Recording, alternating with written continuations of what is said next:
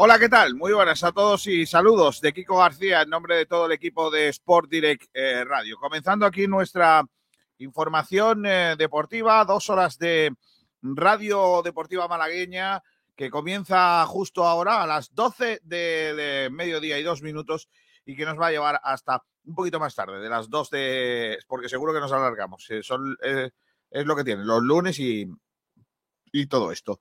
El Málaga Club de Fútbol nos trae a todos de, de cabeza. No está siendo esta una buena, un buen momento para el Málaga ni para el malaguismo. Ayer algún un grupo de alrededor de 60 aficionados del Málaga Club de Fútbol se acercaron al Estadio de Rosaleda a recibir al equipo y a pedir explicaciones. Unas explicaciones que no sé si sirven o no y si alguien puede darlas. Sinceramente creo que mm, a esta altura de la fiesta es complicado eh, que alguien explique por qué hemos llegado a esta situación de estar eh, tan cerca del descenso a solo seis puntos y con un único equipo por debajo nuestra que está salvado de la, de, la quema. ¿no? Desde fuera, desde, desde alguien que no es malaguista, este fin de semana o esta semana hemos estado muy cerquita de un montón de personas que, que nos preguntan por el Málaga y que nos y, que nos piden hacer una reflexión, abuela pluma, de, de cómo, qué, qué, pasa en el, en el Málaga Club de Fútbol. Eh, desde fuera, insisto, eh, todo se ve como eh, con, con, una visión distinta de la que tenemos nosotros. Y, y probablemente desde fuera se pueda tener incluso una visión mucho más objetiva que la que tenemos nosotros en el día a día. Eh, y sobre todo sin, sin, amor al escudo, sin amor al, al, escudo. No es momento quizás, y es cierto, de grandes comentarios eh, del entorno, de la elaboración de la plantilla, de la confección de la directiva, de cómo el compromiso o no de unos y de otros, etcétera, etcétera. Quizás debe ser el momento más de aunar fuerzas, pero el problema es que la gente está cansada. La afición malaguista está ya cansada de tanta de tanto lío. Y muchos, los que piensan que hubiese sido mejor haber hecho taula rasa con la presencia o la no presencia de Altani y haber empezado de cero, eh, igual más de uno va ganando o piensa que, esa solución es la más la mejor, ¿no? Lo que es cierto es que, dado el punto en el que estamos, no parece que vaya a ser sencillo que esto se solucione eh, de la noche a la mañana. Y ya no hablo del descenso, que también, sino del resto de cosas, porque cuando las cosas van mal como ahora, eh, todo son incógnitas, ¿no? Y la incógnita principal es quién manda aquí, qué capacidad tiene para tomar decisiones correctas para solucionar problemas, ya no digo problema deportivo, que es donde estamos ahora, sino cualquier tipo de problema, y sobre todo es, ¿tiene futuro un club así? Pues son muchas incógnitas. Si la semana no va a ser fácil para el Málaga Club de Fútbol, que jugará hasta el lunes, o sea que tenemos siete días de calentarnos la cabeza hasta que llegue el lunes y que podamos analizar otro partido de fútbol, porque lo del otro día de San Sebastián la verdad que deja muchas dudas y como titula hoy el Diario Sur, ¿a quién puede ganar este Málaga? Que esa es quizás la mayor de las incógnitas que tiene ahora mismo el aficionado malaguista. A estas alturas de la fiesta, con la que está cayendo, ya sabréis eh, qué, es, qué es lo que ha pasado este fin de semana en eh, Segunda División. El Cartagena, nuestro siguiente rival, perdió con el Valladolid 2-3 el Zaragoza ganó a Las Palmas 2-1. El Eibar ganó en Girona 0-1. El Tenerife le ganó a Ibiza en el duelo de Islas 2-0. El Fuenlabrada y el Alcorcón empatado en un partido deleznable a 2. Burgos 0, Oviedo 1, Huesca 1, Lugo 0, Sporting 2, Ponferradina 3, Almería 2, Mirandés 1 y cierra la jornada hoy el Amorebieta Leganés a las 9 de la noche. Hoy casi todos somos de Leganés. Pero bueno, es, lo que hay. No queda otro. La clasificación. El Eibar es líder, 56 puntos. Un punto menos tiene Almería. Serían los dos equipos que ascenderían al final de temporada de acabar así. Pero ojo porque el Tenerife tiene tres puntos menos que el Almería, es tercero. Cuarto el Valladolid, también tiene 52 puntos, también está a tres puntos del ascenso directo. 47 puntos en la Ponferradina y 42 puntos el Girona. Todos esos jugarían la promoción. Tenerife, Valladolid, Ponferradina y Girona.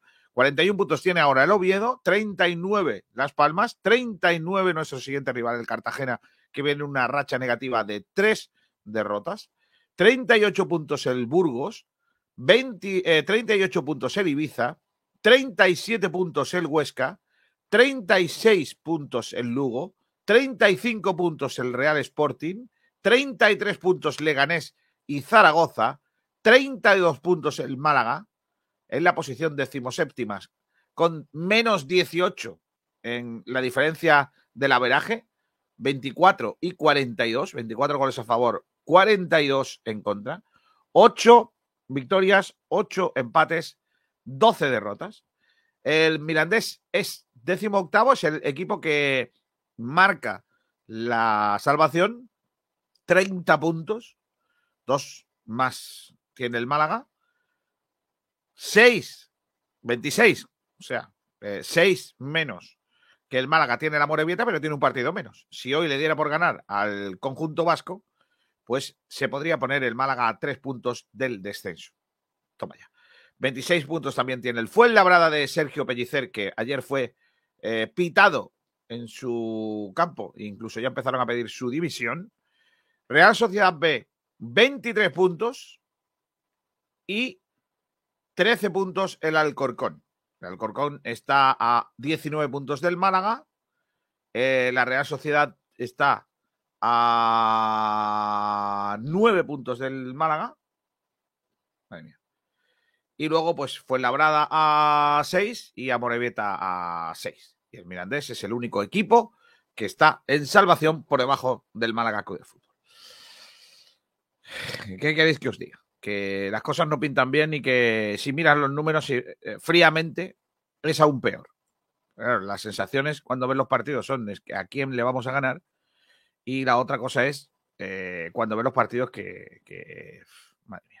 Día de Andalucía, 28 de febrero, próximo lunes, Málaga-Cartagena, 9 de la noche. El resto de la jornada, Almería fue labrada. Almería tiene que ganar, sí o sí. Ibiza-Huesca, Mirandés-Tenerife. Tiene que ganar el Tenerife en Miranda de Ebro como sea. Real Oviedo, r B, tiene que ganar el Oviedo como sea. Las Palmas, Lugo tiene que ganar Las Palmas. Eibar, Burgos, tiene que ganar el Eibar. Sporting Zaragoza tiene que ganar, bueno, sí, que ganar el Sporting. Bueno, no sé. Leganés Girona, que gane el Girona. Valladolid Morevieta, que gane el Valladolid. Eh, Alcorcón Ponferradina, que gane la Ponfe. Y el, pero lo, más importante de todo es que gane el Málaga contra el Cartagena. Pero en fin, todo eso lo analizamos en el, eh, en el día de hoy. Voy a dar el paso ya a nuestros compañeros. Eh, productor de este programa, Pedro Jiménez. Hola, Pedrito, ¿qué tal? Muy buenas. Muy buenas, aquí, compañeros, ¿qué tal? Cómo se duerme en la cama de uno, ¿eh? Madre mía. Muy bien. Madre mía, ¿eh? claro que sí. Oye, Pedrito, que tenemos, eh, me imagino, preguntas en redes sociales para nuestros oyentes. Pues sí, hemos planteado varios debates eh, con respecto sobre todo a ese partido ante la Real B. El primero es uno sencillo. ¿Qué te pareció el partido del Málaga ante la Real Sociedad B? Otro, eh, un poquito quizás eh, más orientado a las protestas. Eh, ¿Entiendes las protestas de algunos aficionados después de la derrota ante el filial de la Real? Y Chumbo y Excelencia. Chumbo, todo el mundo lo sabe ya, o si no lo sabe alguno, pues lo explicamos. Chumbo es el peor jugador del partido y el jugador de Excelencia es el mejor. Se vale votar dos chumbos. Como en, los de los menús, ¿no? Te puedes pedir un primero o dos primeros. Pero no, no dos segundos. Pues igual, puedes, votar, puedes dejar desierto la excelencia y votar dos chumbos. No. Yo no pongo las reglas, la verdad. No Las reglas son muy antiguas. Son tan antiguas como, como frecuencia malaguista. No, ahí no, no arde el puro. Eh, nos falta Rubén Arcaya, que no sé si es que llega más tarde o es que no le hemos pasado el eh, enlace y tal, pero ahora lo, lo buscamos. Salvi Aguilar, ¿qué tal? Muy buenas. Muy buenas tardes, Kiko. Ahora me cuentas cosas del árbitro, pero sí que es verdad que eh, te quería preguntar, más allá de los penaltis y todo eso, ¿no te pareció que el árbitro al menos se comió una expulsión? Para mí, Kiko, eh, lo, veremos ahora un poco más adelante en la resaca. Para mí hay dos acciones que debieron llevar a, la expulsión de dos jugadores, en este caso de la Real Sociedad B. Una eh, poco antes de terminar la primera parte, para mí es segunda amarilla el CAI. Creo que es una amarilla muy clara porque al fin y al cabo eh, el jugador no tiene la excusa de lo típico que habréis escuchado muchas veces de no, es que no vea al rival porque están forcejeando y no es que esté girado ni nada y le pone la pierna a esta altura e impacta en la cabeza. Para mí una segunda amarilla clara e incluso, bueno, no la veo para roja, pero sí para una segunda amarilla muy clara. Y también al final del partido, eh, poco antes del pitido final, eh, hay una, entrada sobre Kevin que para mí también pudo acabar con la expulsión de Roberto López, eh, porque creo que, que, usa una fuerza excesiva. En el reglamento hay dos términos, temerario o fuerza excesiva, es lo que venimos hablando siempre, el tema de la interpretación.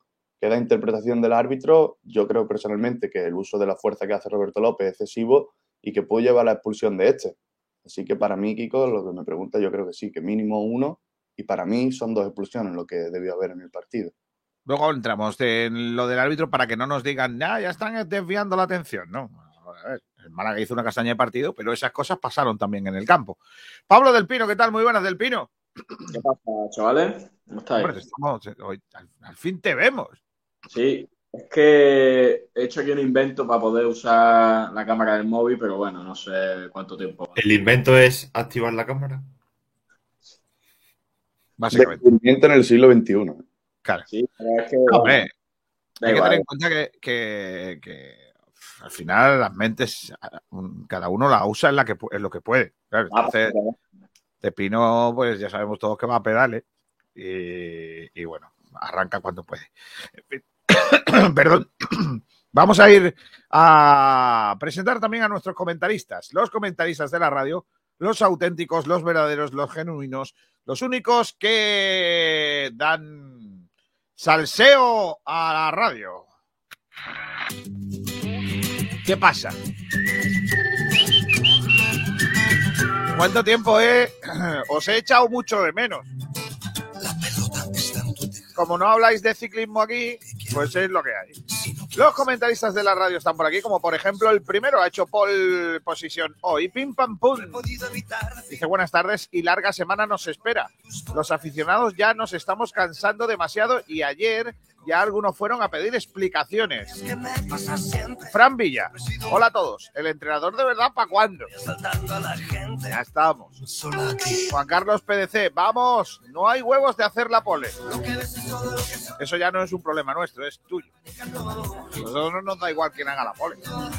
Juan Carlos dice, ah, por una semana más, pim pam pum, vamos a tener que ir poniendo nombrecillos a nuestros grandes jugadores como Alvarito Vaguillo, el niño de la gastroenteritis, Brandon Impresora, Paulino Pájaro Loco y un largo etcétera.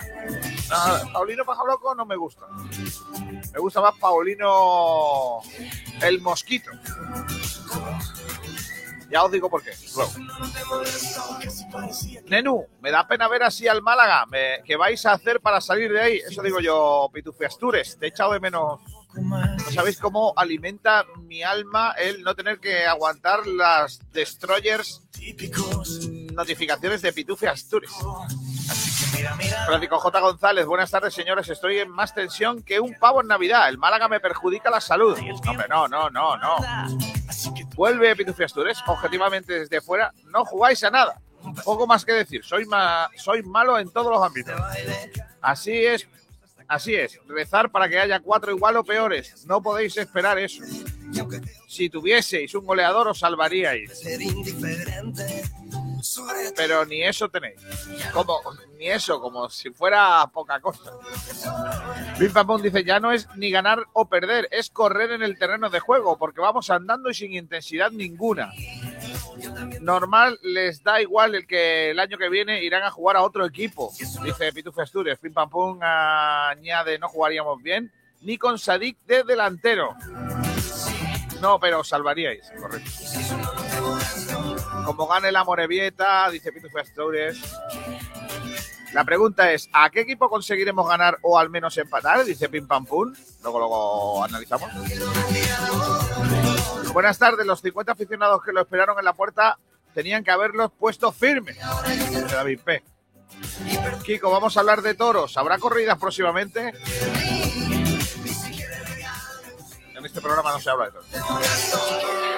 ¿Qué pasó en la Rosaleda? Leí algo en las redes, pero se veía, no se veía nada. Luego, luego hablamos de eso. Dice Pim Pam Pum, un plato único, chumbo general, quitando a Roberto.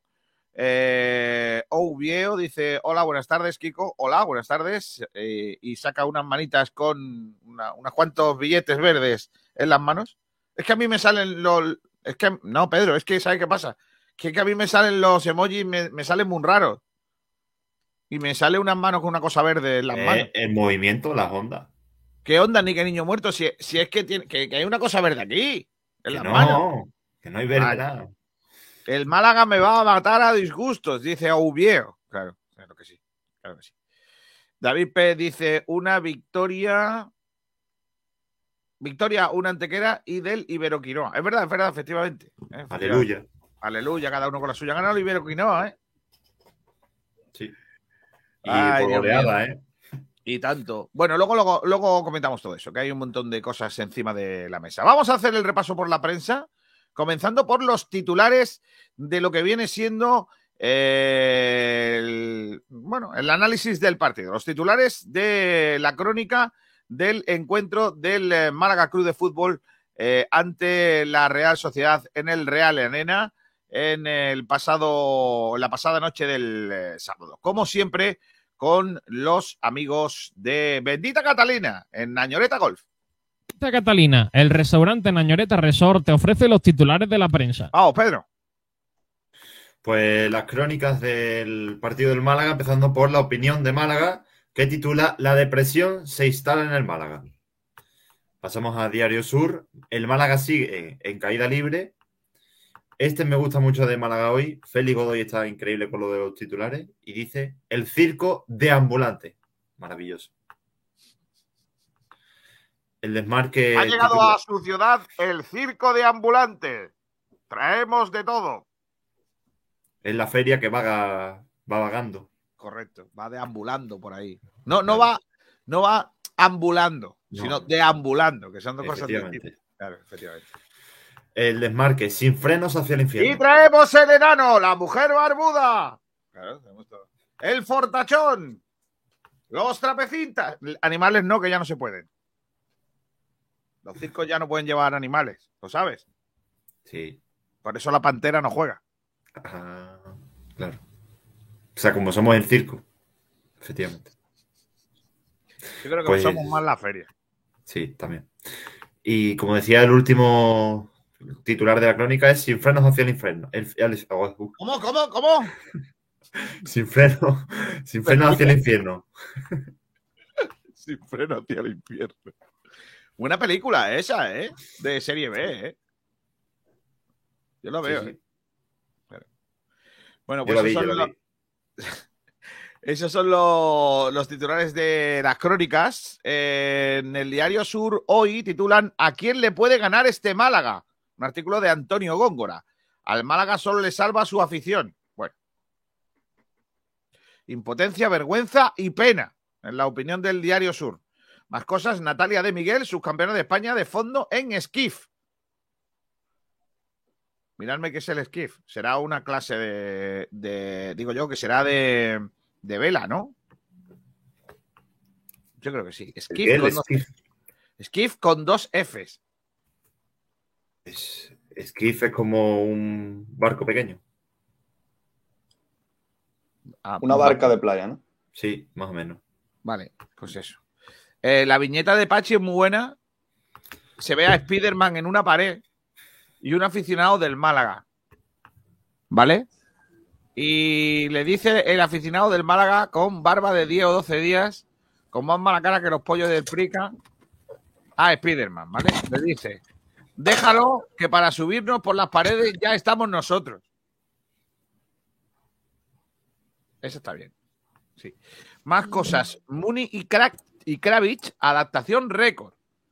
Eh, arranca la campaña más exigente e incierta del pádel. Eh, como digo, en el Diario Sur. Además, los internacionales del Unicaja regresarán antes de lo previsto. Y Broda homenajeado en el intermedio de la final de la Copa de Baloncesto que ganó el Barça en un partido horroroso de baloncesto 59-64. Pero como claro, la, la Liga ACB, la ACB quiere que lleguen siempre Madrid-Barça, pues ahí tenéis espectáculos 59-64. Ballet de esquí, la bella disciplina perdida que revive en Internet. Vaya. Y el, Torremolinos no perdona. En tercera división sigue ganando el eh, Torremolinos y acaban los Juegos de Pekín, venciendo a su rival más duro, el coronavirus. Usillos Junior guía los pasos del proyecto sueco del Vélez. Eh, al Sevilla se le atraganta la lucha por el liderato, empate a uno ante el español. ¿Y qué más cosas? Ya está. No hay nada de ciclismo, ¿eh? Así no, ¿eh? Diario Sur, así no. En la opinión de Málaga, los titulares dicen la solución para Djokovic viajar en autocaravana. Vale. El Team LeBron logra su quinto All-Star de la NBA con una lluvia de triples. Carlos Alcaraz gana en Río su primer título ATP con 500 eh, con una exhibición. Eh, en cuanto al Málaga hoy, el Barça revalida título ante el Madrid y amenaza su hegemonía en la Copa del Rey 59-64. Pauls, campeón tras una bonita lucha con Cristian Rodríguez y Superman López. El Barcelona afina la puntería y golea al Valencia 1-4. Lorenzo Ruiz, dos puntos, comillas. Vamos a luchar hasta el final. Técnico del Ibero Quinoa Antequera celebra un triunfo tras cinco meses. Había mucha ganas, la gente está muy enchufada. Son muchos castigos y el equipo estaba trabajando muy bien. Y ese trabajo tiene que terminar saliendo por algún sitio. El Zenit prepara en Marbella eh, su eliminatoria con el Betis de, Euro, de Europa League. La primera media maratón senda litoral de Estepona, trofeo ICOS Andalucía, será el 1 de mayo. He dicho bien Andalucía, es que se llama así, Andalucía con ese, ¿vale? La clase media en Guya, el Unicaja. Eh, José Manuel Olías titula Equipo muerto, vestuario roto. Uf. Nadie detiene al Torremolinos. Marbella a 10 puntos y Atlético Malagueño a 12 secundan a los torremolinenses. 6 puntos con el descenso a expensas de la Morevieta Leganés. Y el Málaga femenino remonta al Extremadura para fortificar el liderato 3-1. Eh, una Stansev, campeona de España sub-23 de salto de altura. Es una atleta eh, del Nerja, que reina en Salamanca. Natalia Fischer acaba decimocuarta ante eh, la élite mundial en Chelva, en Montamay. victoria del Unicaja y derrota del Asisa Laurín. Mala jornada para el Vélez y el Antequera. Y María Torres Plata en la Premier League de Emiratos Árabes Unidos. La buena noticia también en ciclismo es que Carmelo Urbano, el ciclista de Coín, que ha vuelto a la categoría amateur, eh, ha ganado en Almagro, la Copa de España. El malagueño triunfo en su regreso al pelotón sub-23 con el conjunto gallego de supermercados Freud. Y eh, el ZRK Becament Bukovica baja rival, Banja, rival del Costa del Sol, en las semifinales de la EHK. El equipo de Aranjelovac eliminó al Dunaska eslovaco y son el último obstáculo de las malagueñas para acceder de nuevo a la final. Y por último, en el desmarque, eh, un camino lleno de baches, lo que le espera al Málaga las próximas semanas, la tremenda estadística del próximo duelo andaluz en la liga, eh, un grupo de aficionados pide explicaciones a la plantilla del Málaga su regreso en la Rosaleda y el Málaga femenino sigue dando alegría, remontada y triunfo para afianzarse en el liderato. Este es, pues, el repaso a la prensa en el día de hoy, la prensa malagueña que siempre nos traen nuestros compañeros de Bendita Catalina. Catalina, el restaurante Nañoreta Resort te ha ofrecido los titulares de la prensa. Pues sí, los titulares de la prensa en el día de hoy. Tengo ganas de poner esto, mira. Ojo, que yo podía haber cerrado dos jugadores por, por mi ego y, y queda como un campeón y por Calle Lario tocándome las palmas, la gente, pero el, el Málaga está ante todo. Y entonces hay que ser responsable con, con todo lo que se hace. A, a, lo mejor hubiera estado bien que hubiera fichado a dos jugadores y a ver y que la gente por la Rosa, por la calle Lario estuvieran tocando las palmas. Lo que, Igual es que es lo que había que hacer y por eso lo iban a aplaudir. A lo mejor es eso lo que tenía que hacer, efectivamente. quizás ahí en, la- en- esa frase que va a ser súper lapidaria para Manolo Gaspar, me temo, eh, falta, eh, yo podría haber firmado dos paquetes eh, y no gastarme un millón de euros. Entonces, esa, esa frase igual no sería tan lapidaria, pero es que el decir yo me he ahorrado un millón de euros, mm, qué bonito soy, qué bueno soy, creo que a lo mejor eh, nos falta un poquito, ¿no? Nos falta un poquito de ahí de. de- En fin, eh, Ra- eh, Rubén Arcaya ya está por ahí. Rubén, Buenas tardes, chicos, ¿qué tal? bueno, ¿qué os pasó? ¿Qué os pasó? No? ¿Qué os pareció el Málaga el otro día? ¿Fue tan infumable como a nosotros nos pareció desde un hotel de, carretera de Granada? Bueno, yo lo puedo resumir. eh, vengo ahora del dentista, vengo un poco chungo, pero tengo que decir que el, que el partido del sábado fue peor que esto, ¿eh? Fue peor que una visita al dentista. Yo llevo, vamos, eh, viendo mucho tiempo al Málaga y tengo que deciros que no vi la segunda parte, porque la primera parte es que me estaba poniendo malo, o sea, directamente me estaba poniendo malo sin exagerar. Eh, me pareció una aberración eh, y yo creo que hay un culpable, ¿no? Que es Manolo Gaspar.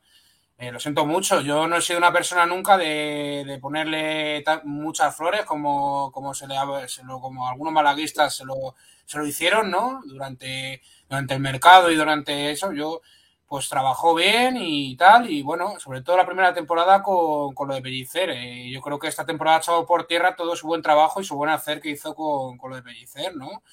Eh, yo creo que el responsable es él por varios motivos. Eh, primero, confeccionando una plantilla con, tantos, con tantas carencias como tiene esta, y luego trayendo a este entrenador. No es normal que traigas un entrenador peor que el que tenías y con un juego tan diferente como, como el que tenía José Alberto.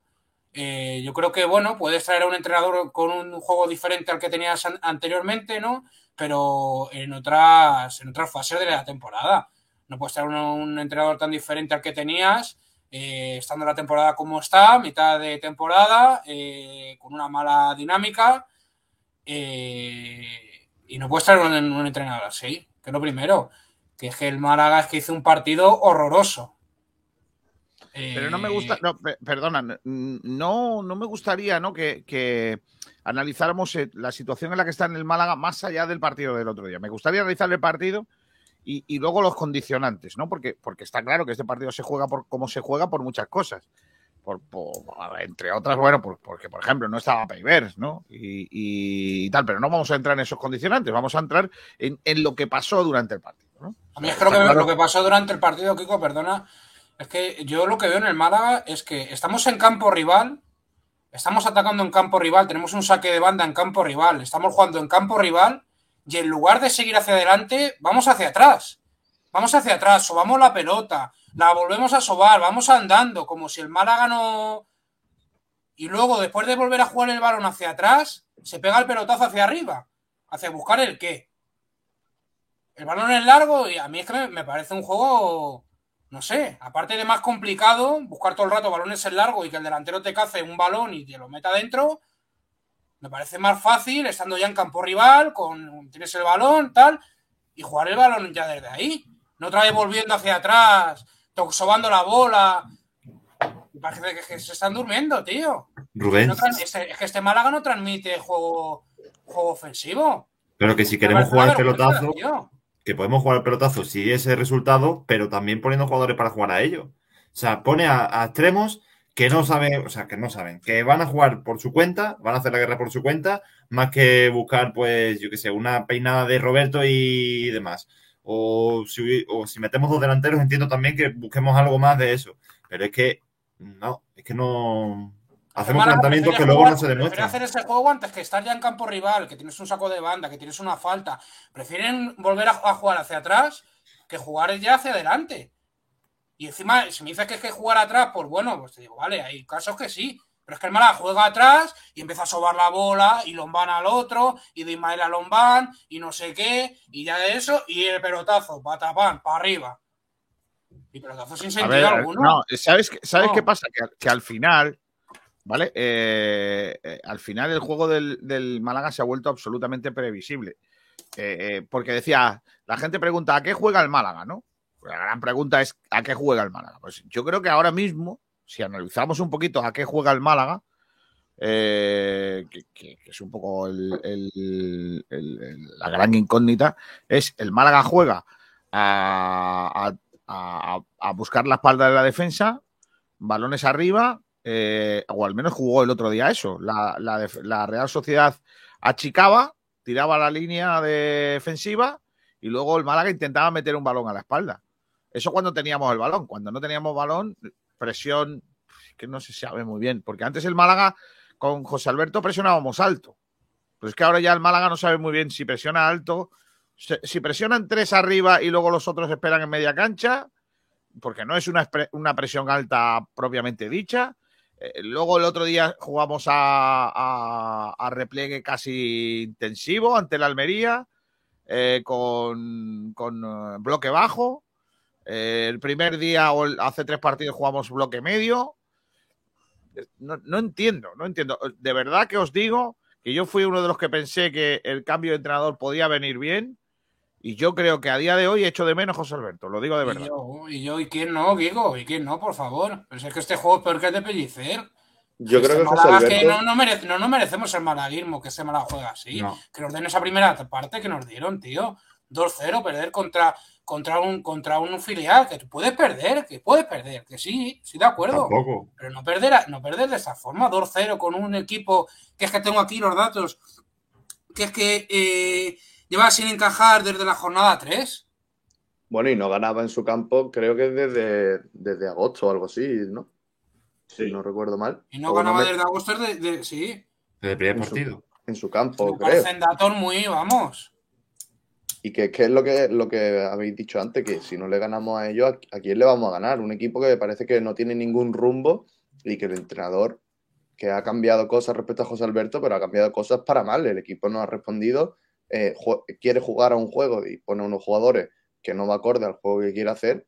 Y me parece un Málaga que está muy perdido y que, como dije otro el otro día, esto ya empieza a ser preocupante. Eh, estamos muy cerca del descenso y ya no es solo por los puntos, ya es por las sensaciones que tiene el equipo, eh, que no ha conectado con, la forma de jugar que parece que quiere eh, este entrenador, aunque una forma de juego también que, que no sé, que no, no le veo yo sus frutos. Pero no entiendo por qué decís que vamos peor con Nacho que con José Alberto. O sea, en cuanto a resultados es cierto que estamos, o sea, que no hemos cosechado apenas puntos, pero es que en cuanto a juego yo lo veo peor con José Alberto, nos metían más goles y eran más humillaciones. Yo no estoy de acuerdo contigo, Pedro. ¿Peor? No, el Ibiza, el Yo Ibiza prefiero que me meta no- 5 el Ibiza al partido del otro día. Lo siento mucho, tío. Yo prefiero que me Pues meta si el 5 partido el del Ibiza al Ibiza partido del igual, día. Rubén, también, también hay que decir que la segunda parte del Málaga yo le vi cierto cambio. El Hombre, Málaga... Salvi, pero si es que es normal. No, que sí, el sí, Málaga pero... tenga cierto cambio. Es que si ya no tiene cierto cambio, perdiendo 1-0 contra un equipo que lleva sin ganar, vamos, que lleva sin ganar en su estadio, sí, desde agosto, eh, tal, es que eh, me parece lógico, Salvi. Y que el Málaga se venga más arriba cuando encima te meten 2-0. Sí, pero bueno, que aún así no, le dio, no le dio para, para remontar el partido contra un equipo que está mm, prácticamente no colista, pero que está muy abajo en la clasificación. El problema es que nosotros estamos también ahí abajo, que ya no somos un equipo cómodo el en la tabla. Estamos perdiendo Salvi y luego contra el descanso hubo un cambio y es que nos metieron tres. Ese es el cambio que hubo. Eso es lo que queremos. Volver a José Alberto ya eso.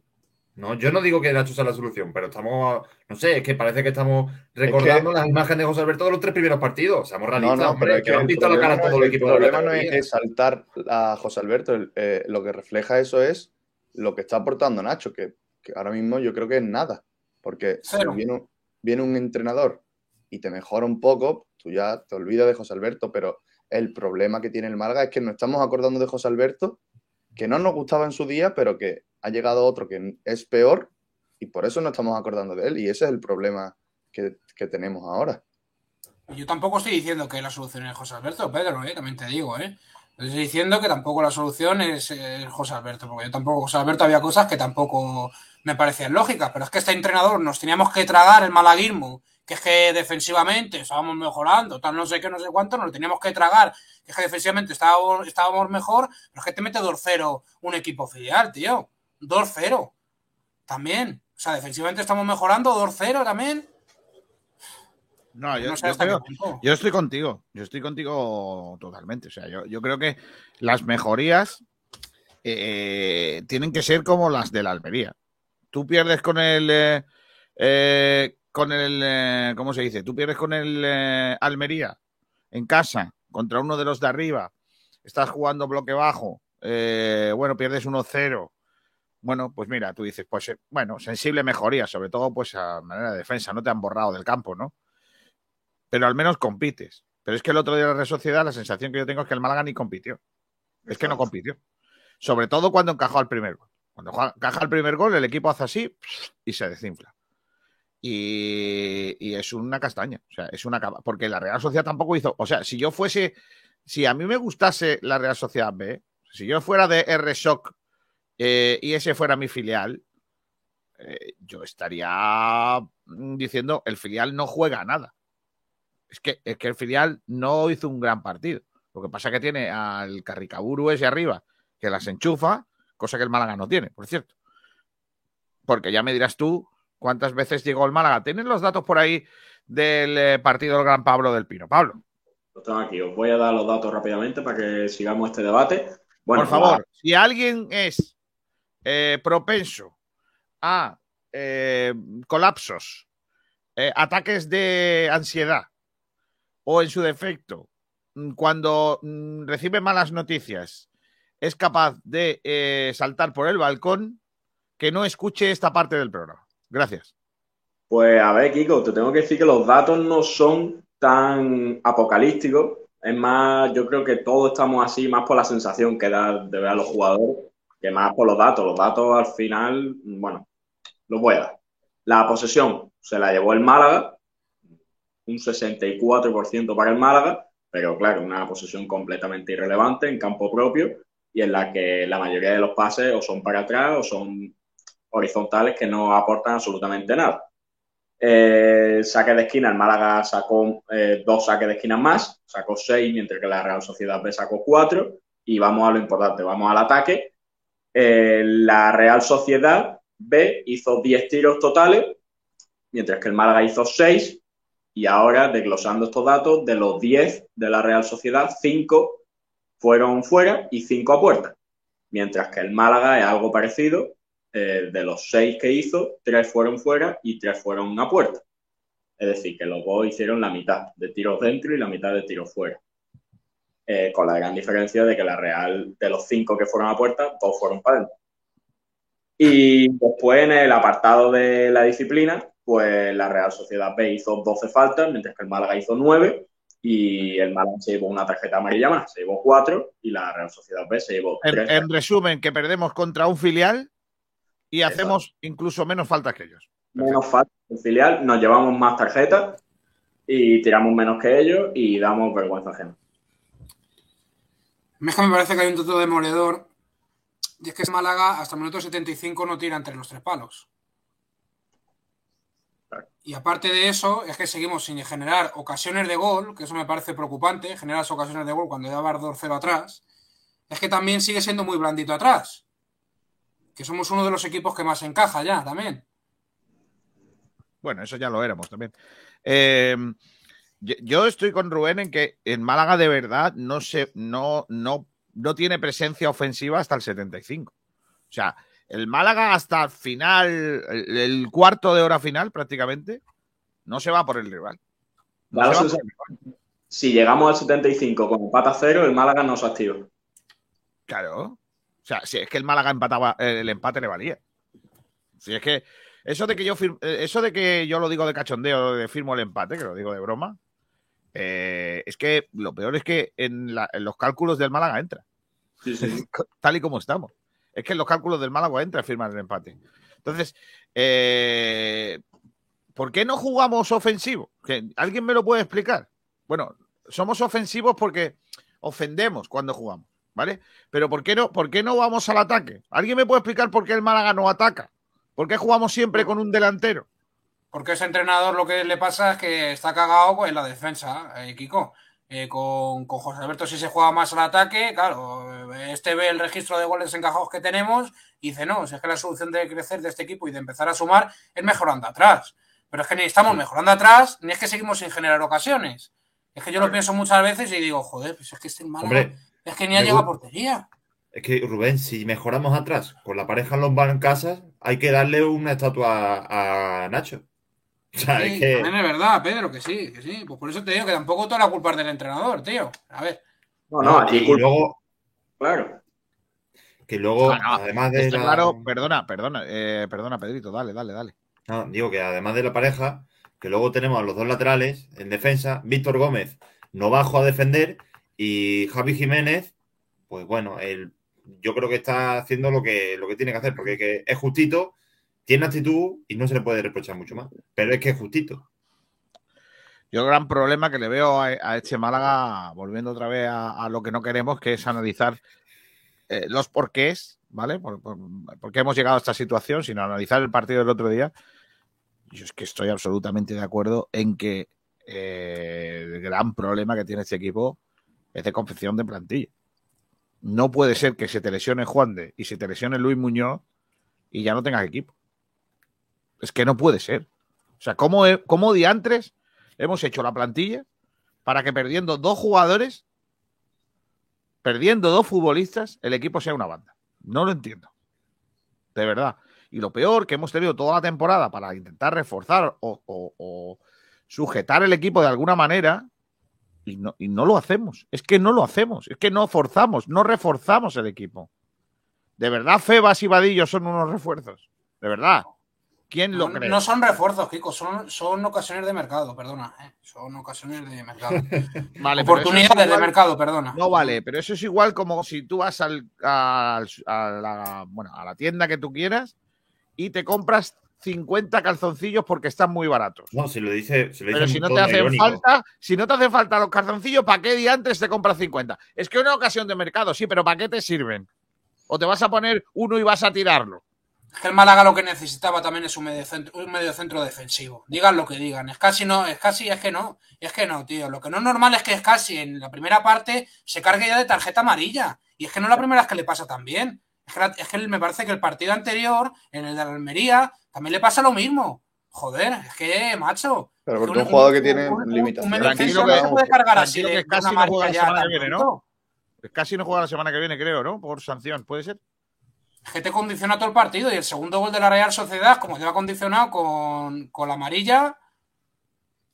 Que tío, es que casi también Bueno, está, ojo, ¿eh? Eh, falta Genaro y quién me lo iba a decir también, ¿eh? si, si os pregunto qué nota le ponéis al equipo en el partido, ¿qué nota le ponéis? ¿Todos le dais un cero o hay cosas de algo que os gustó? Yo un cero no le doy porque creo que el Málaga quizás sí que mereció al final del partido una reacción tardía, pero sí que quizás mereció al menos un gol. Eh, yo un cero no le doy, pero creo que estamos muy cortitos, estamos muy limitados. Y si me tengo que ceñir a, un- a una cifra numérica, yo un 2, quizás un 3, pero suspenso claramente. Del Pino, tú. Igual, igual. Un 2.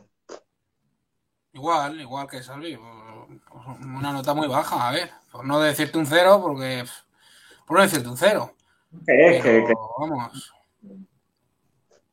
Es que no sé si es que también el sistema este de este entrenador, pues es que a mí no me mola nada tampoco, según el juego que se practica. Es Al que fin y al cabo es lo que te dice el entrenador, ¿eh? Es lo que te implanta el, el entrenador. Y este es el juego de este hombre que quiere hacer, pues es que a mí no me... ¿Qué quieres que te diga? Pero Pues sí que- le doy un cero a, a su sistema. por mucho más del juego y demás, tenemos buenos jugadores. Los jugadores podrían jugar solos, pero es que no quieren. Si es que Víctor Gómez podría ser el mejor lateral derecho de la categoría y está siendo de los peores.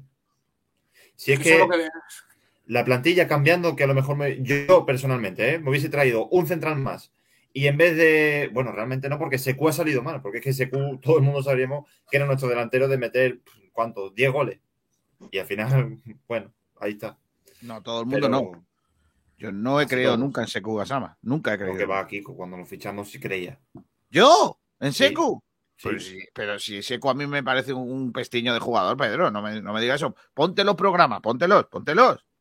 Pues dime la fecha y ya lo A buscaré. mí, a mí, sinceramente, lo único que me da un poco de aliento de seguir hacia adelante y de subirme un poco el ánimo según lo tengo, porque madre mía, es por lo menos que pienso que el Málaga ha, ha sabido ganar partidos, ya ha sabido jugar bien, la verdad. No es un equipo que lleve jugando así toda la Ha temporada. querido ¿sabes? jugar, ha querido jugar. Cuando los no jugar. sé, no sé si nos dará, no nos dará o qué, pero joder, es que vaya tela, macho. Es que, de verdad, yo sigo pensando en que esto va más allá de planteamientos tácticos y demás. Es que son actitudes. Y no puede ser que pasen cosas, que se demuestre que la afición esté descontenta, que luego con el entrenador que lo hayan echado y los jugadores sigan exactamente igual, exactamente igual. Y que encima ahora, ayer hubo 60 aficionados que protestaron, que fueron jugadores a hablar con él, con ellos, que fue también Manolo Gaspar, algún consejero consultivo, y encima vamos el próximo partido y sea el mismo Málaga, que es para echarle la cruz a todos esos jugadores y no, decir, no. no quiero que volváis a pisar este campo. No me extraña. No, pero no me vale, eso tampoco me vale. Eso no es me que, vale. Kiko, Porque tú puedes ser ¿cuántos- Cristiano Ronaldo que si no cuántos- no, pero, no. Pedro, te iba a preguntar, ¿cuántos de los 60 más o menos que fueron ayer a la Rosaleda Sí. estaban el día de el hermanamiento de la afición de los jugadores? No ¿Cuántos? sé quiénes fueron, la verdad. Seguro. Yo tampoco lo sé, pero Seguro. Eh, No los sé. mismos que ahora le dicen jugadores mercenarios, los mismos, son los mismos que le aplaudían la gracia cuando se iban a cantar con eh, la afición. Claro, cuando y- querían jugar al fútbol, cuando estaban rindiendo. No, eso no es cierto, eso no es cierto. Cuando querían jugar al fútbol, no. Son los mismos futbolistas. Los y- mismos. Los mismos futbolistas que ahora no quieren jugar al fútbol, Kiko. mira, los mismos futbolistas que se van de fiesta ahora son los mismos que se iban de fiesta entonces. Los Y antes mismos. querían jugar, ahora no. No, eso no es cierto. Sí, es Pedro, cierto. yo creo que No, eso. antes jugaban a lo mismo que ahora, a lo mismo, a nada. Eso no vale, Kiko. Antes se ganaba, se, se veía que se esforzaban, se ganaban los partidos en la Rosaleda, jugando mal, pero al menos a los partidos. Pero el esperpento que hemos visto eh, contra la Real Sociedad B, si tú crees que esos jugadores no se merecen una pitada y se merecen no sé, Pero escúchame, ¿cuántos de los que estáis viendo en las imágenes, que no es por señalar a ninguno, cuántos de los que estáis, están ahí ahora dicen jugadores mercenarios? ¿Cuántos? Si son los mismos. eso, es lo que no es son los mismos. Tienes no, que tener- lo son, Tú tienes Pedro. que tener un, un, un- un término medio. Lo Que cuando ganes, Madrid, cuando ganas, estar así y cuando pierdes llamar jugadores mercenarios. Es que una Que persona Bale- tiene que tener un término medio, joder. Bale le ganó la Champions al Real Madrid y se arrastra.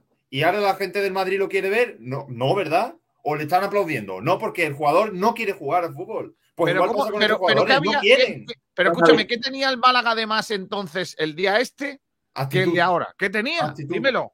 actitud. ¿Ya habíamos ascendido o cómo es esto? No, actitud. Comodidad en la tabla, un Kiko. que quería jugar.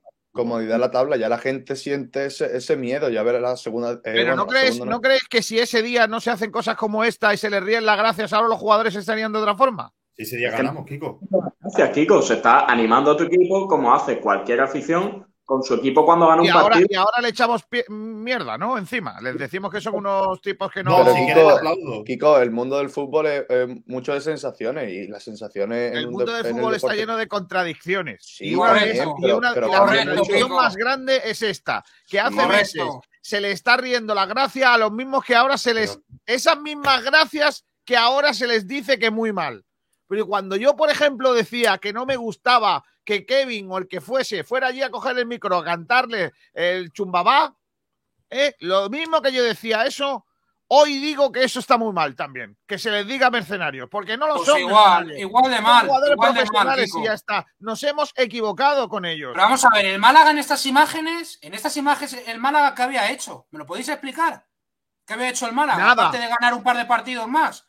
Joder, Y que no estamos se en segunda división, tío. Pero creo que también que Tenemos también que una forma de, conscientes de de- dónde de hermanamiento de, de la plantilla con la afición. Un momento, es cierto que en el momento en el que se debe demostrar es ahora que es el momento du- duro, pero creo que era un momento en el que el equipo estaba pasando por una situación relativamente cómoda y yo creo que esto no está mal. Lo que sí es cierto que quizás ese hermanamiento entre afición y plantilla lo que se debe reforzar es ahora que es cuando van a llegar los momentos duros, porque eh, todos estamos en los momentos buenos, pero lo que hay que demostrar es cuando ahora las cosas no están saliendo como, como quiere el club. Yo estoy, yo estoy con eso. O sea, vamos a ver. Este, este movimiento de ánimo al equipo, ahora es cuando hay que hacerlo. No cuando se gana. Cuando se gana es muy fácil. Ahora lo, lo fácil es decirle jugadores mercenarios. Claro que sí. ¡Oh, qué malos son, tío! Se van de fiesta. Pero si se iban de fiesta lo mismo antes cuando, cuando ganaban. Es que se lo merecen, Kiko. ¿O es que está- están perdiendo ¿Cómo por mala suerte? merecen? ¿Están No, perdiendo por perdona, mala suerte o no, están perdiendo no. porque se arrastran por el Ellos puñetero pueden, hacer, campo? ellos pueden hacer lo que les dé la gana. No, porque tienen un contrato. No tienen, tienen un Pedro, contrato, pero ¿su antes- contrato que pone no irse de fiesta o cómo va Pero esto? es que también hay que No, entender la situación. que-. Pero lo estuvimos hablando tú y yo ayer cuando eh, el exentrenador del club está subiendo fotos el hombre con su familia comiendo en, la- en- en los sitios de Málaga bonitos. Que hay gente que le echa en cara que, mira, con el dinero del Málaga se va de comida. ¿Y qué pasa? ¿No lo puede hacer o qué es eso? ¿Qué tiene que ver? que también. No, también claro que sí, porque la gente es muy, porque la gente es muy dura, que, que no es así, que es ¿Eso qué confundimos tiene la que ver, velocidad con el? Pero. Pedro, el Tiene mundo que del ver, fútbol- porque tú le ríes las gracias. O sea, la- los jugadores antes, cuando se iban de fiesta, que se iban lo mismo que ahora, lo mismo, cuando los jugadores se iban de fiesta, jiji, jaja, que canten con nosotros, ¿vale? Y ahora, y ahora es que son unos mercenarios. No, no, ni antes eran, ni antes eran dioses, ni ahora son unos mercenarios Es que son los tú- mismos y es realmente el problema es que tenemos una plantilla confeccionada de una forma que no se puede confeccionar una plantilla. Tú tienes que traer aquí a profesionales, no proyectos de futbolistas, que son Pero- cosas distintas. Hemos traído a chavales que no han empatado con nadie y que se creen futbolistas. O dime tú qué carrera ha hecho Brandon Thomas. Dime tú qué carrera ha hecho Paulino. ¿De dónde vienen? ¿Y por qué vienen al Málaga? Porque han fracasado en todos sitios precisamente por creerse más futbolistas de lo que son. Y otro es Antoñín. Y vamos a traer a un Tiberos, que es el mismo perfil. Kiko, vamos a ver. Que tú pero en, tu mente, serios. en tu mente tienes, eh, no sé, que eh, piensas que los jugadores tienen la misma mentalidad que desde un primer momento hasta ahora. Y no es así. Es que ahora no demuestran que quieren jugar al fútbol. Demuestran que, que están aquí por estar. Y antes sí que ponían ganas. Antes podrían jugar mejor o peor, pero le ponían ganas. Y Brandon, que era ese, que le aplaudíamos porque corría por todo el campo, ahora no corre nada. Y por eso también le están dando palos. Y es lógico, porque es que los jugadores han cambiado, no son los mismos. O sea, son los mismos, pero con distintas ganas. No estoy de acuerdo. Vale, pues entonces, ¿qué ha pasado? ¿Que le ha caído, no le pagan o cómo? No, sí, para Entonces- que sepa. Que sepa, que yo sepa. Sí. Aunque en este club nunca se sabe. Eh, yo sinceramente no estoy de acuerdo con eso. Yo creo que, que no se vale ser hace mm, cinco meses, cuatro meses, eh, los eh, dioses del Olimpo y hoy ser unos mercenarios que se están llevando el dinero calentito. Es así, Kiko. Es que en, en esas imágenes que estamos viendo no se les trataba como dioses del Olimpo, es simplemente una afición celebrando una victoria con su equipo. Una victoria, pero si no habían ganado. Si el partido iba a empezar. Eh, lo que fuera. O, aunque no es una, puede ser ganado. igual. Es una afición con su equipo. Simplemente. Yo, yo, yo insisto que, que yo no le puedo. Yo entonces creo que, que no, le, no le quite mérito a esto. Eh, realmente creo que, que tiene su interés y, y- y- y un porqué, ¿no? Pero insisto en que eh, no entiendo ni entenderé fácilmente en que ahora le llaméis mercenarios a los futbolistas. Si es que son los mismos. Si es que son los mismos. O es que Kevin ahora juega peor que antes. De verdad me lo juega peor. Y juega peor. Kevin, Kevin sigue jugando igual de mal que antes. Es que es así. Es que Kevin es un jugador y Paulino y todos estos. ¿Qué hacían antes más que ahora? Pues si es que hacen lo mismo. Perder balones, intentar driblar, si hacen un regate bien y si no, no, y ya está. Pero Kiko, vamos a ver, si ¿cuántas veces estamos viendo en los últimos partidos que pierden un balón y no van a dejar a recuperarlo? Es que eso antes sí lo hacían. Y es lo más básico del fútbol. Si yo pierdo el balón, voy como loco a recuperarlo. Pues entonces habrá que quitar a esos y poner a otros, ¿no? Ah, pues entonces cambiamos la plantilla entera. No, entera. no, no, no. Es que, eh, es que son cinco, son 11 futbolistas y hay en el banquillo jugadores, pero siempre juegan los mismos, ¿no? O es que el culpable es Ramón, que no jugó el otro día. A lo mejor es que el culpable es Ramón. No, yo no he dicho Ramón, ¿eh? Es que, pero por eso digo, es que, mira, Víctor Gómez juega siempre. Javi Jiménez juega siempre, porque a Cufré cuando lo han puesto lo ha hecho peor.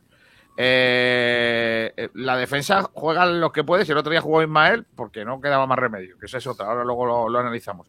Es casi eh, Ramón, eh, Ojozabed y Febas, tal, pero los mismos. Paulino en un lado, en el otro Antoñín y luego arriba Roberto. Es que juegan los mismos. Es que no hay cambios. ¿O ha habido cambios? Sí, sí ha habido cambio. Sí, Brandon. Hombre, ya no José está juega- entrando a jugar, Jairo también está entrando a jugar. Como tú has dicho, los defensas han cambiado. Ramón, por ejemplo. El otro día salió Febas. Yo no veo cambios en el equipo. Yo creo que el equipo juega los mismos de siempre. Juegan los mismos de siempre. Y con la excusa de que este año más profesionales, pues no metemos a suple. No, no metemos a canteranos. Hala, venga. No metemos a canteranos, que a lo mejor los canteranos dan más que lo- lo- los titulares. Yo es que no sé por qué no se empieza a meter a Dani Lorenzo, a Andrés Caro. Es que no lo entiendo, de verdad. No entiendo. En fin, eh, está por ahí el gran Fernando Muñoz. Antes de que se vaya Salvi Aguilar, que nos haga la resaca arbitral. Salvi, eh, ¿cómo estuvo el árbitro? Pues bueno, Kiko, vamos a hablar un poco sobre el árbitro, que bueno, ya sabemos el partido del Málaga, lo hemos estado hablando ahora, pero como tú has dicho antes, pues también sucedieron cosas en el apartado arbitral. Una primera parte que dejó cuatro amarillas, una amarilla muy temprana era para Scassi, que como hemos dicho antes también se cargó muy rápido de tarjeta.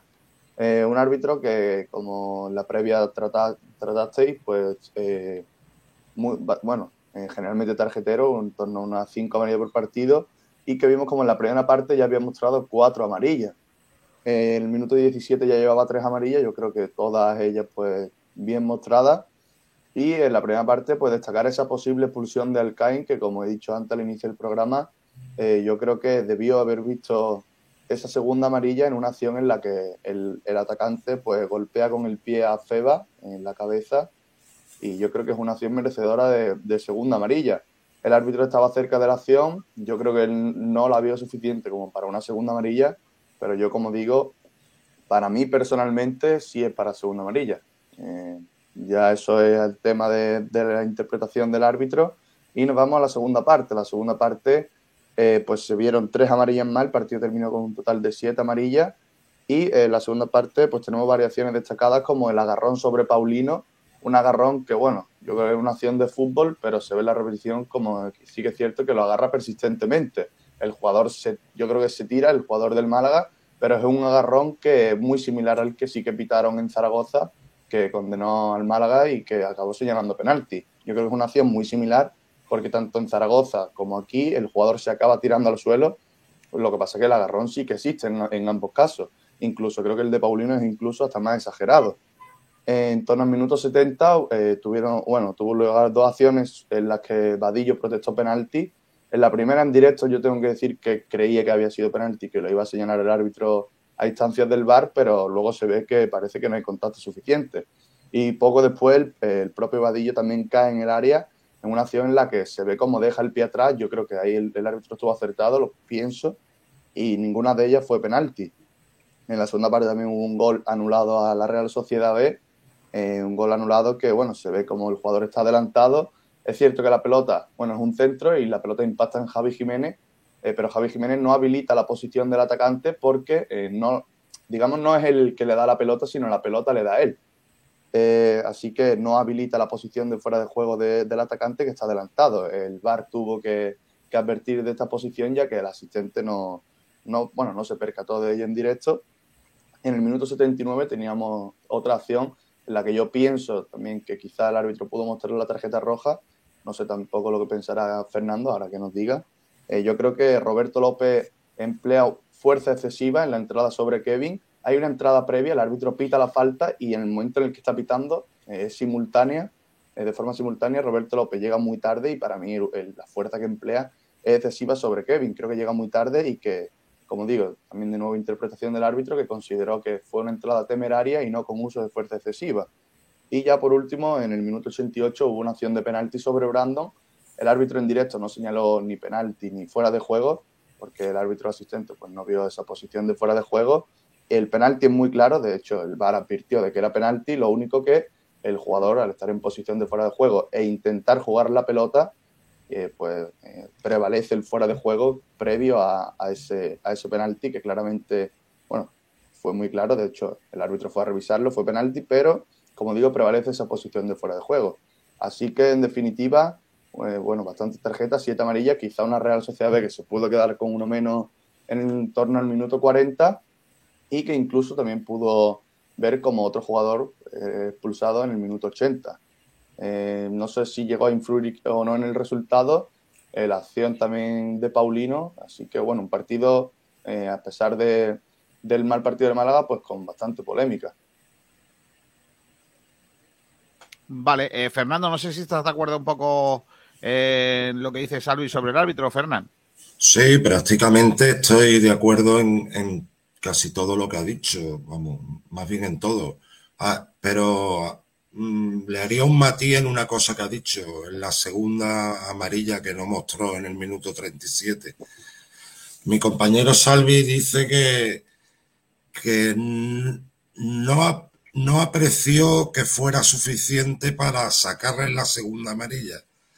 Y, y, mi opinión es que no fue valiente para, para dejar en el primer tiempo a un equipo con un jugador menos, ya que había puesto el listón muy alto, habiendo sacado en el minuto 17 tres amarillas, que para mí son tres amarillas, pero claro, esta es la diferencia de un buen árbitro a un árbitro mediocre. El buen árbitro sigue manteniendo el listón y por lo tanto esa segunda amarilla la saca. Pero el árbitro mediocre, como es López Toca, como yo vaticiné el viernes, que para mí no es un árbitro valiente, pues lo volvió a demostrar. No fue valiente en no haber expulsado al jugador por la segunda amarilla, que fue incluso que la primera fue un agarrón persistente, fue amarilla, la primera amarilla de este jugador. Pero es que esta es mucho más clara, es un juego peligroso que golpea sobre la cabeza del jugador adversario. Por lo tanto, debió demostrar la segunda amarilla en el minuto 37. Pues... Eh, Por todo lo demás, bien. Una cosa que me extrañó mucho, Salvi que tiene el tema del bar más actualizado que yo, a ver si me puede ayudar en esto. ¿Por qué el árbitro va al, monitor a ver el, un fuera de juego en la jugada del penalti? No es suficiente con que el bar le diga, mira, puede haber penalti, pero como hay fuera de juego, queda anulado. ¿Para qué va el VAR? ¿Para qué va un árbitro a un monitor a comprobar que es fuera de juego? Si eso es, eso no es interpretación arbitral. E, el fuera de juego o es fuera de juego o no lo es. ¿Para qué vas a, a comprobar si hay un fuera de juego? Eh, pues, lo que a mí me extrañó. A mí, a mí también me extrañó porque eh, yo cuando fue a verla que quise pensar que quizá la pelota, eh, pues quizá viniera del jugador de la Real, pero no, viene del jugador del Málaga, así que el fuera de juego es claro. Y yo tampoco comprendí muy bien el por qué fue. Es que yo no lo sé, para que vas a, ver si, si, ya han trazado las líneas, ya, ya sabemos, ya sabe el VAR, ya sabe tu compañero o con Array que hay fuera de juego, ¿para qué te hace ir a ti, eh, a, a un monitor? a corroborarlo. Y además, según las imágenes de la realización, comprobó, digamos, lo que le mostraron al árbitro es, primero, de dónde viene la pelota, que se ve que viene del jugador del Málaga, y por otro lado, en la acción de penalti. Yo no, es igual que en el partido, creo que fue del Atlético Madrid ayer, creo. O sea, un balón que sale de banda y después acaba en gol. ah, del Valencia, el, Barça. Igual, si ha salido de banda, ¿para qué va el árbitro a, comprobar que el balón sale de banda. Cuando tú tienes en el bar los medios suficientes, tú estás para, esas son precisamente jugadas para, para ayudar al árbitro. Dice, Miguel Almendral por aquí que el gol que le anulan al Sanse no debió anularse. Es la misma jugada que el gol de Mbappé. Mm, pues yo es lo que he comentado antes, que es lo que, lo que he dicho antes, Kiko. Eh, es, es un centro, es cierto que Javi Jiménez, digamos, coloca la pierna, y el balón le impacta, pero no habilita la posición porque, como digo, no es Javi Jiménez el que le da la pelota, sino la pelota es la que impacta en Javi Jiménez. No sé si me explico.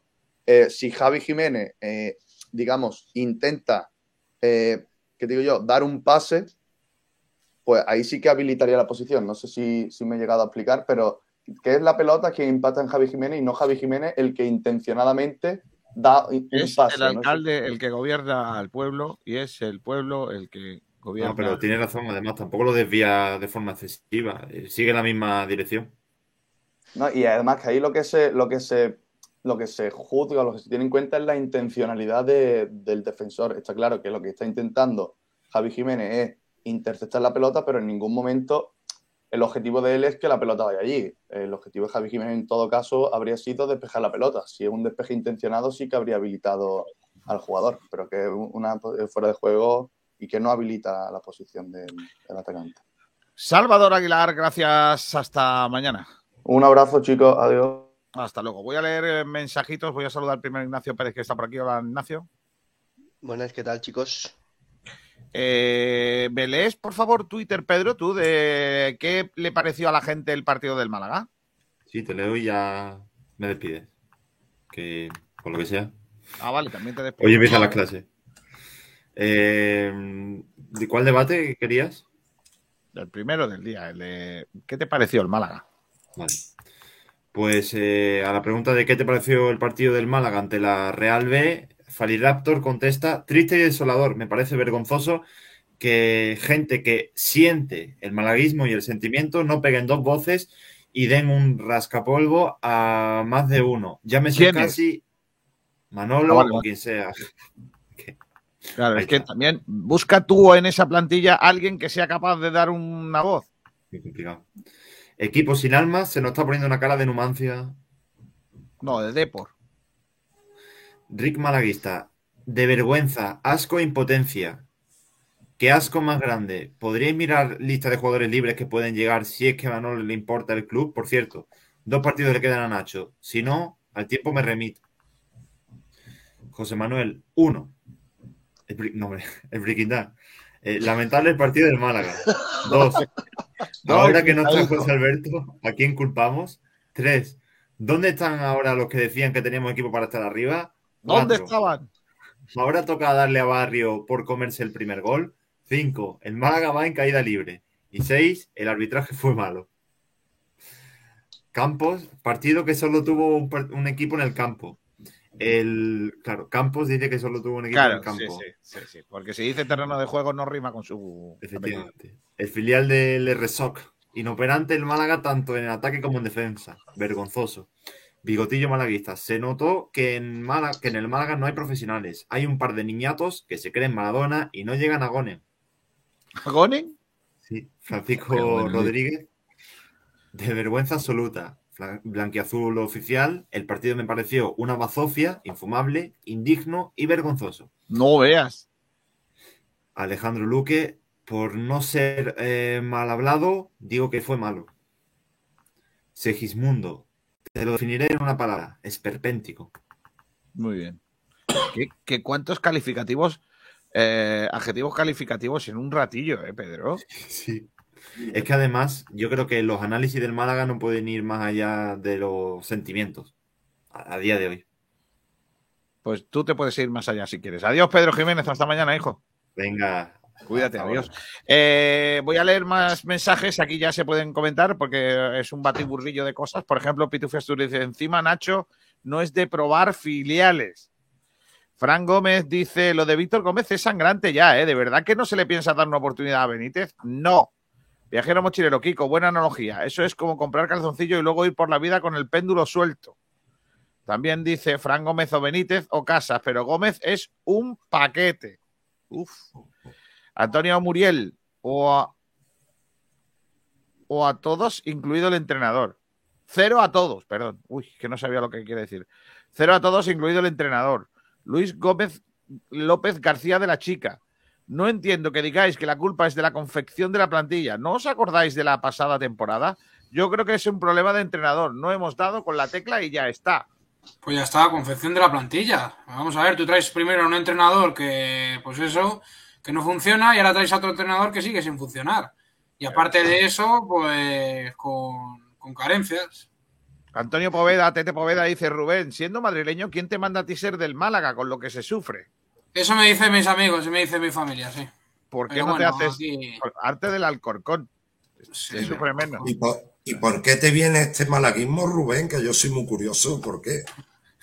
Pues mira, Fernando, lo, se lo expliqué a Kiko eh, cuando me llamó que fui a Majadahonda ahí a, a ver al Málaga. eh, me lo, se lo expliqué a Kiko. Y pues yo, pues desde, pues desde que era pequeño, pues me acuerdo de, de cuando el Málaga se, se jugaba el, el, descenso contra el Madrid, precisamente, eh, que se acabó empatando, eh, que estaba Pellegrini contra el Madrid, digo, en el banquillo del Madrid, que diga.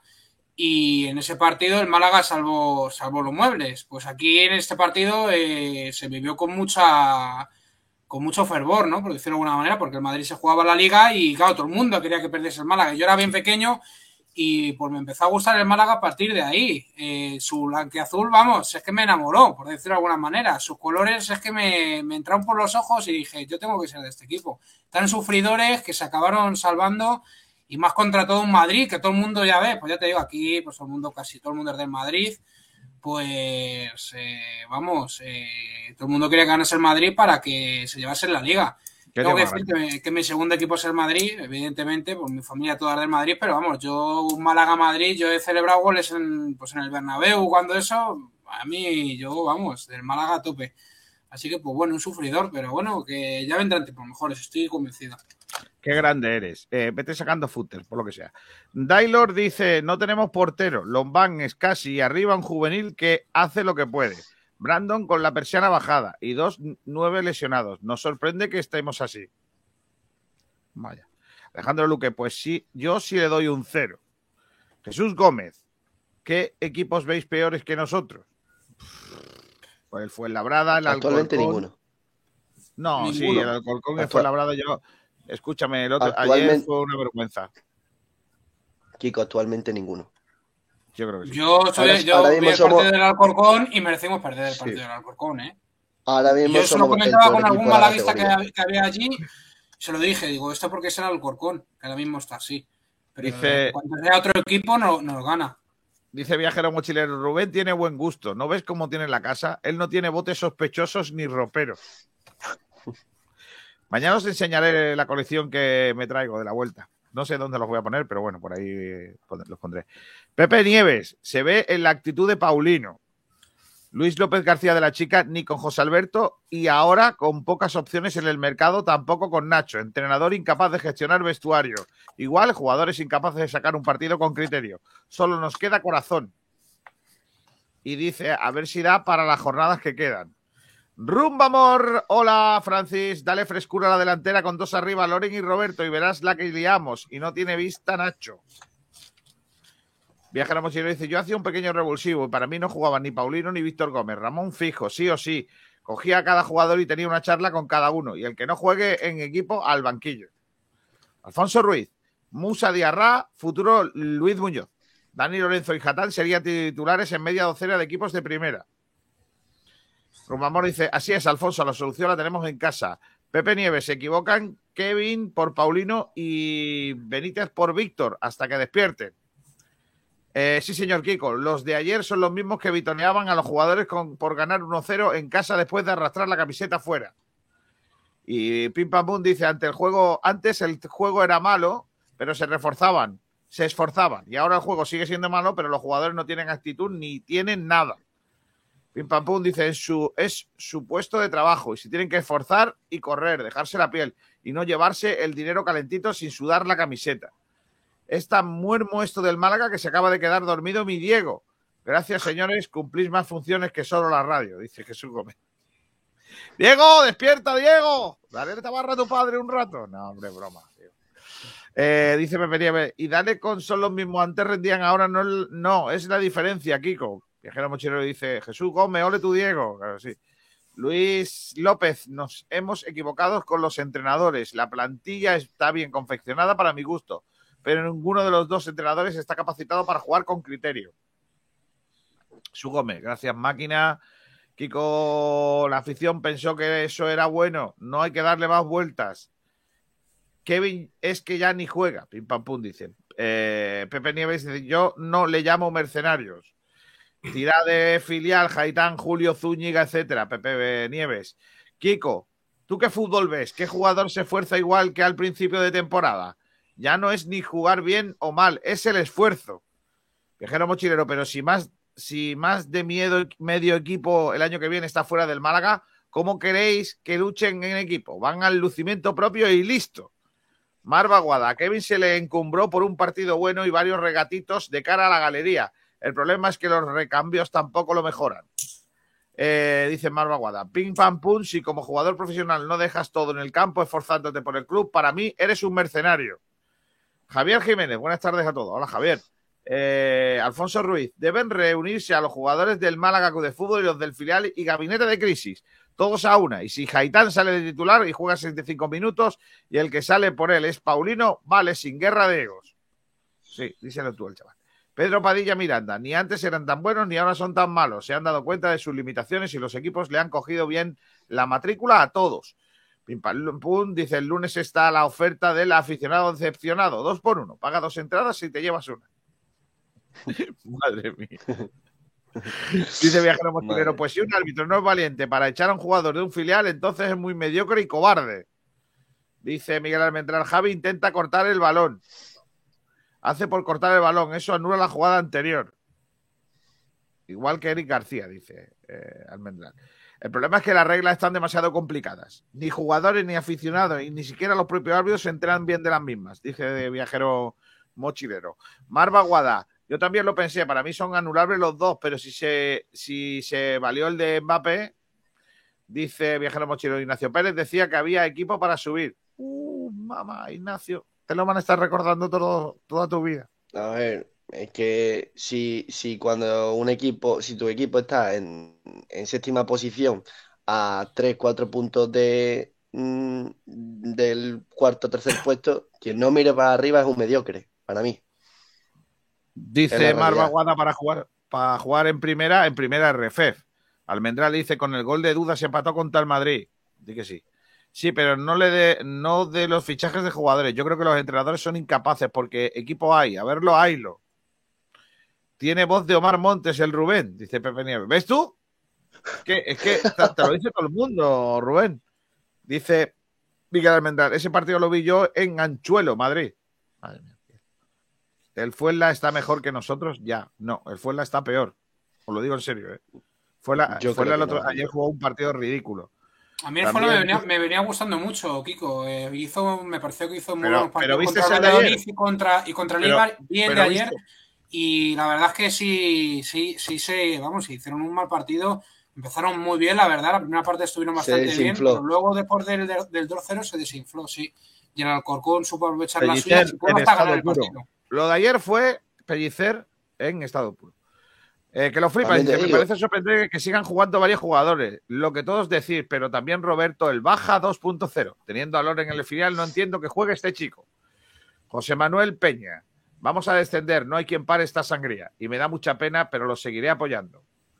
Dailo, en las áreas no hay ninguno peor. Eso. Totalmente. Que lo flipan. Nosotros ya metimos este año un gol que debió ser válido según el gol de Mbappé y nos lo anularon. Esa regla solo valió en ese partido, efectivamente. Y Viajero Mochilero dice mediocre por no fumar cosas extrañas. ¿Cómo? Pues me lo dice a mí, porque yo le he dicho mediocre a los que no, no pensaban en lo más alto cuando se estaba ahí. Ah, vale, vale, vale. Vale, vale, perfecto. Vamos con el siguiente punto del orden del día, en la otra, el otro debate que tenemos en nuestras redes sociales, en eh, Sport Direct R, en Twitter, por ejemplo, donde tenemos nuestros puntos de debate que hemos hecho en el día de hoy, eh, más la resaca arbitral que ya la hemos subido, más el chumbo y la excelencia. Eh, dice ayer, los aficionados del Málaga, una parte de la afición del Málaga, se fue a recibir al autobús del equipo cuando llegaba a la Rosaleda. Eh, os cuento lo, lo que nos cuentan algunas de las personas que estuvieron allí y también el club, ¿vale? Lo que nos dicen es lo siguiente.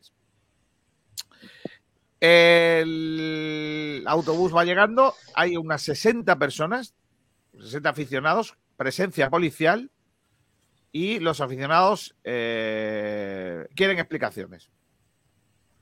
Por parte del club aparecen eh, el consejero consultivo eh, Martín Aguilar y Manolo Gaspar y por parte de la plantilla tres capitanes. Lombán, Escasi y Chavarría.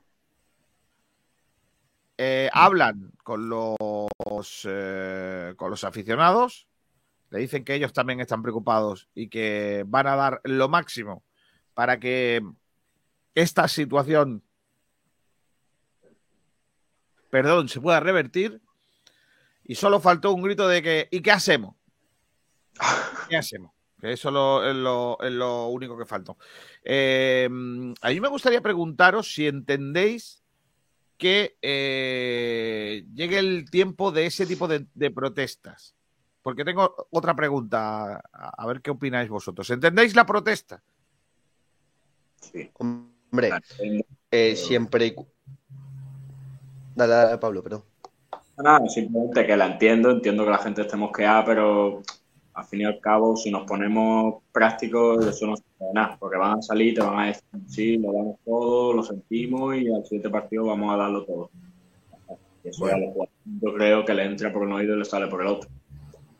Pero, pero por lo menos que vean que realmente hay un descontento. Por lo menos Sí. que lo mismo que es que la afición se personalizó, se personalizó allí en la Rosaleda con los recibimientos que para mí fueron excesivos porque no había momento, porque el Málaga no había hecho nada del otro mundo como para ir a recibir al equipo, ni, ni se habían cumplido objetivos ni nada pues lo mismo que se hizo eso para bien, pues ahora que se haga esto para mal.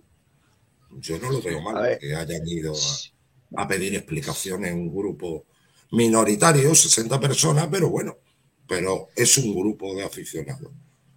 Yo lo veo Siempre bien. y- pues, Siempre y cuando estas siempre que sea con sido- respeto, evidentemente. Claro, eh, exactamente. sí. Eso, es, esa base ya la tenemos a, a No, y se- asumida, que- y- que hay que ir de manera respetuosa, pero A mí lo que me hablan es que, lo que me hablan, perdón Ignacio, ahora te dejo, Lo- para matizar, ¿eh? Eh, lo que me hablan es que se vieron momentos de tensión, pero que en ningún momento fue nada grave. O sea, ni la policía tuvo que intervenir, ni nada, como han dicho algunos en algunos lugares. No, la policía no tuvo que intervenir.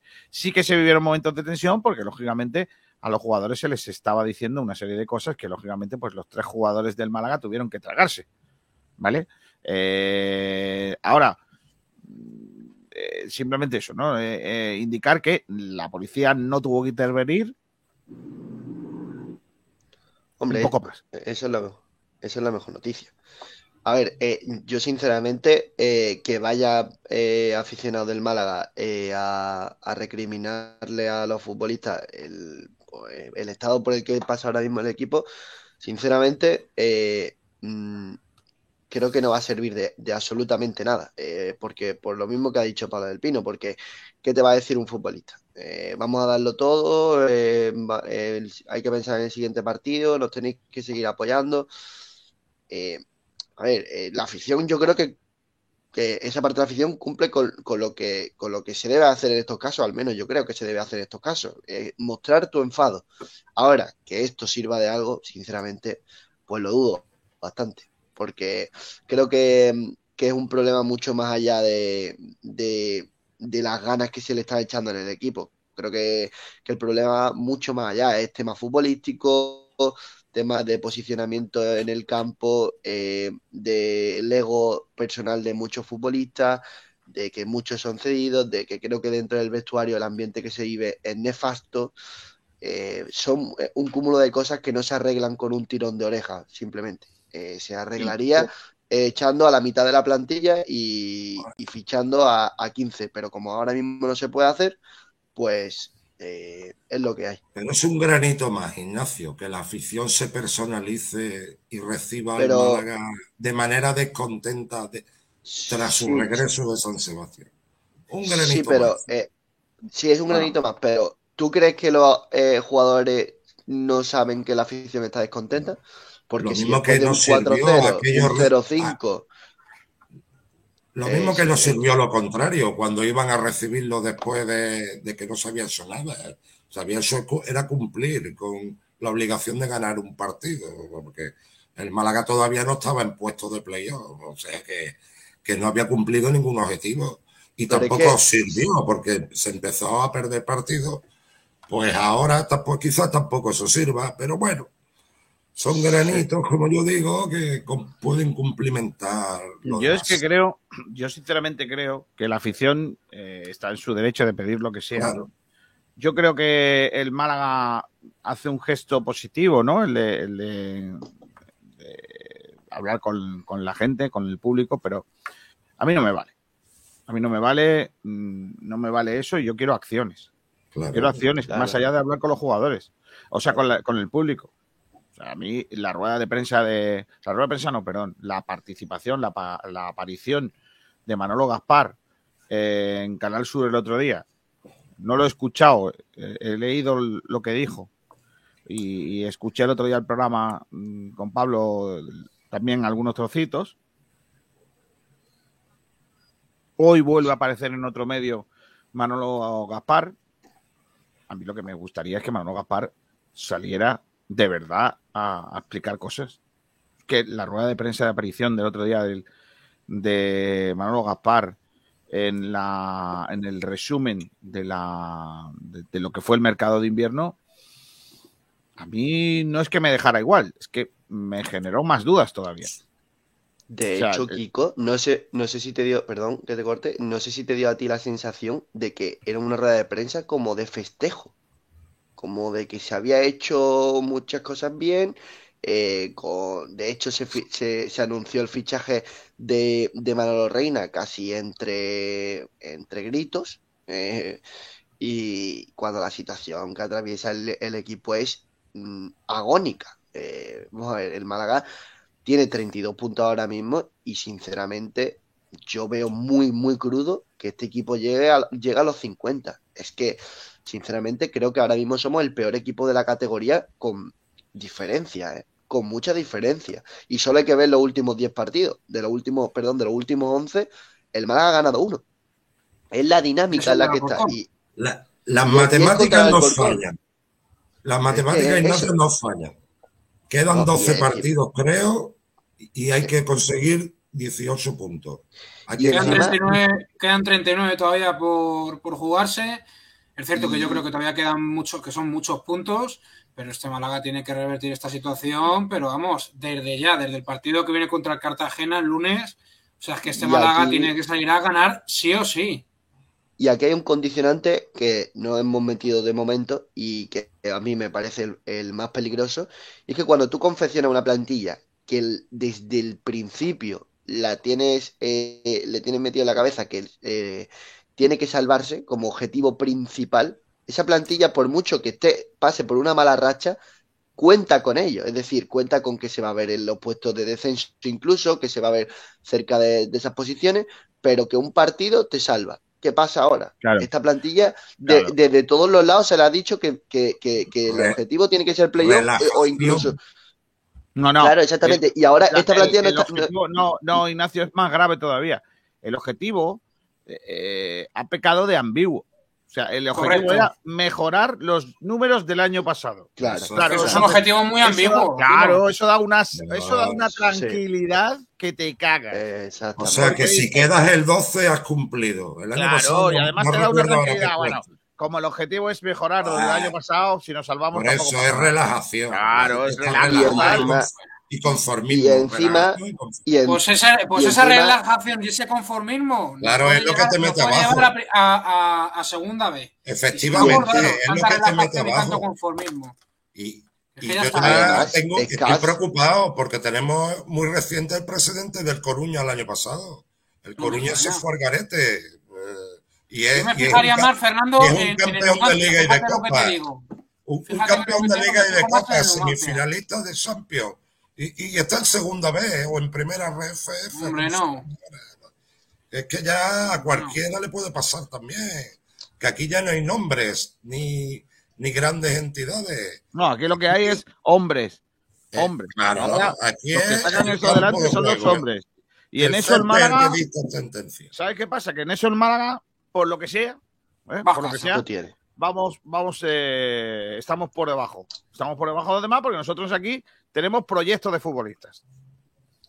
Que a lo mejor son buenos, encima- no se sabe cuándo, pero a lo mejor son buenos. Kiko, cuando tú tienes eh, una plantilla eh, y incluso los propios jugadores del filial tienen interiorizado que este club, eh, este club es un club trampolín, pasan estas cosas. Que están pendientes, eh, más pendientes a partir de eh, enero de lo que va a ocurrir la próxima temporada que lo que ocurra esta. Porque Pero los, si Paulino pro- estaba, los propios si canteranos. Paulino estaba buscando equipo desde Claro. diciembre o, o- o noviembre. Claro, exactamente. y Los propios canteranos eh, toman el Málaga como un trampolín, como un equipo trampolín.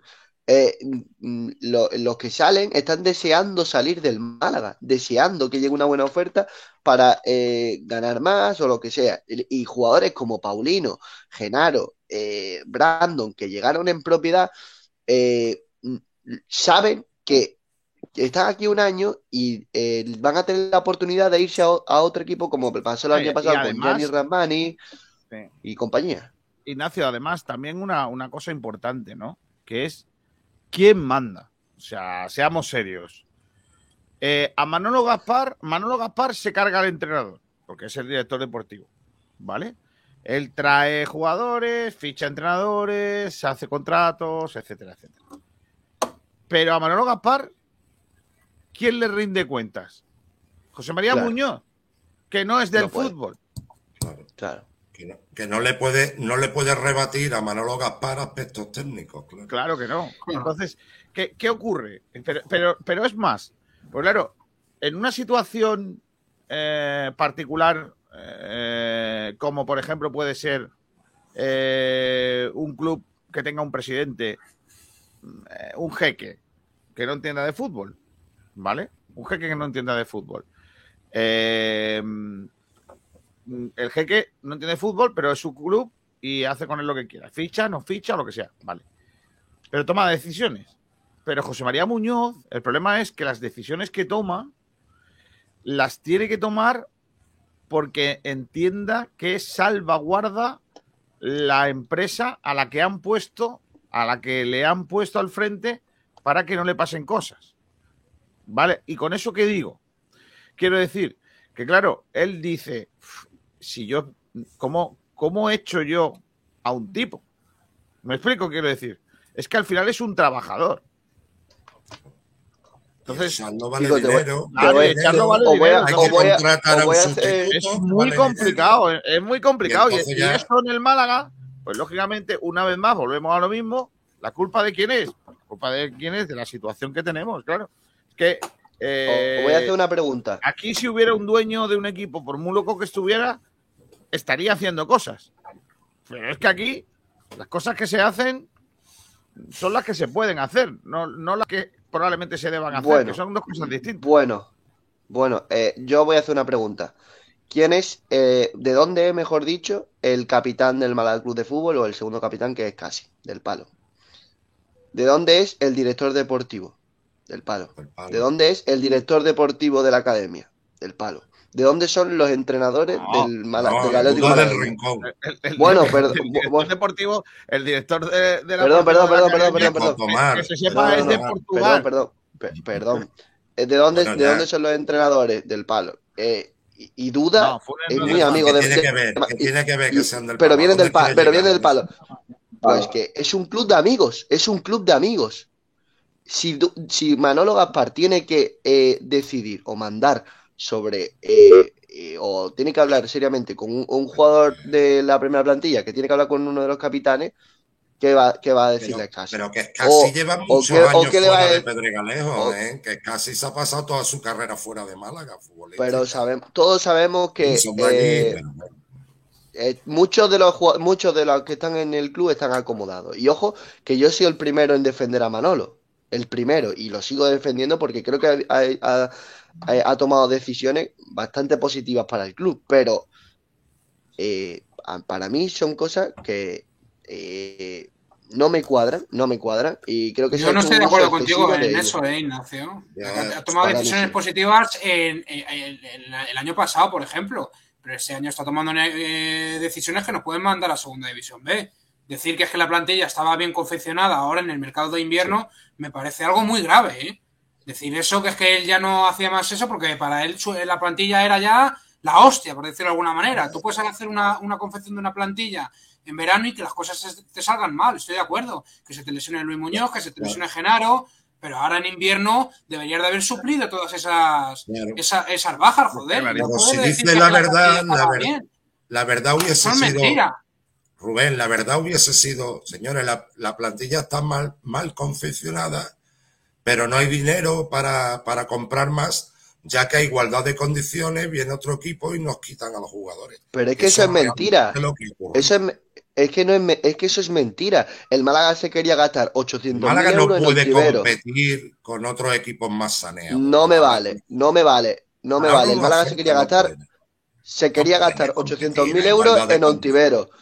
Eh, se ha gastado eh, lo que se ha gastado en, en Vadillo, que es un extremo que a mí me parece muy interesante, pero que el Málaga no necesita extremo. Se ha gastado eh, eh, mucho dinero en Febas, que de momento ni- está ni se le espera. Eh, ese dinero se podría haber destinado en fichar a un central, que es lo Tú que de verdad el Málaga necesita. O, el, o ese dinero se podría haber destinado en un delantero, que es lo que el Málaga también necesita. Bueno, El Málaga se ha gastado responde por 200.000. aquí. Gente que que- corresponde por aquí. Por ejemplo, Miguel Almendral, Néstor, que viene Manolo Reina, otro colega con 37 años para sustituir a Dani Barrio. Puf. Y te dice Néstor Triviño, no, Ignacio, demagogia con el amiguismo, no. Es José Barrul dice, Kiko, ¿dónde soy? Pues de Montijo. Siempre lo dices. Claro. Miguel Almendral, solo hay que impedirle ficharle más, no hay que echarlo ahora. La solución la hay, pero no hay, eh, pero no van a saber ejecutarla. Ve tú a decirles cuál es, monstruo. Es que te van a. Eduardo Meca, visto lo visto, o mejor dicho, lo no visto, nos vamos a primera RFET de cabeza. Almendral dice, no hay centrales ni delanteros y la solución a la falta de gol y la falta de centrales es Vadillo y Febas teniendo a Jaitán y Dani Lorenzo. Las razones de Gaspar no son deportivas. Uy, este, lo, lo de la otra no lo voy a leer. Que lo flipas. ¿No echáis de menos ahora los dos millones por Kevin y haberlos gastado en reforzar el equipo? Ah, Es que eso es un poco ventajista decir eso también ahora. Claro, eso, Claro. es- eso es ventajista.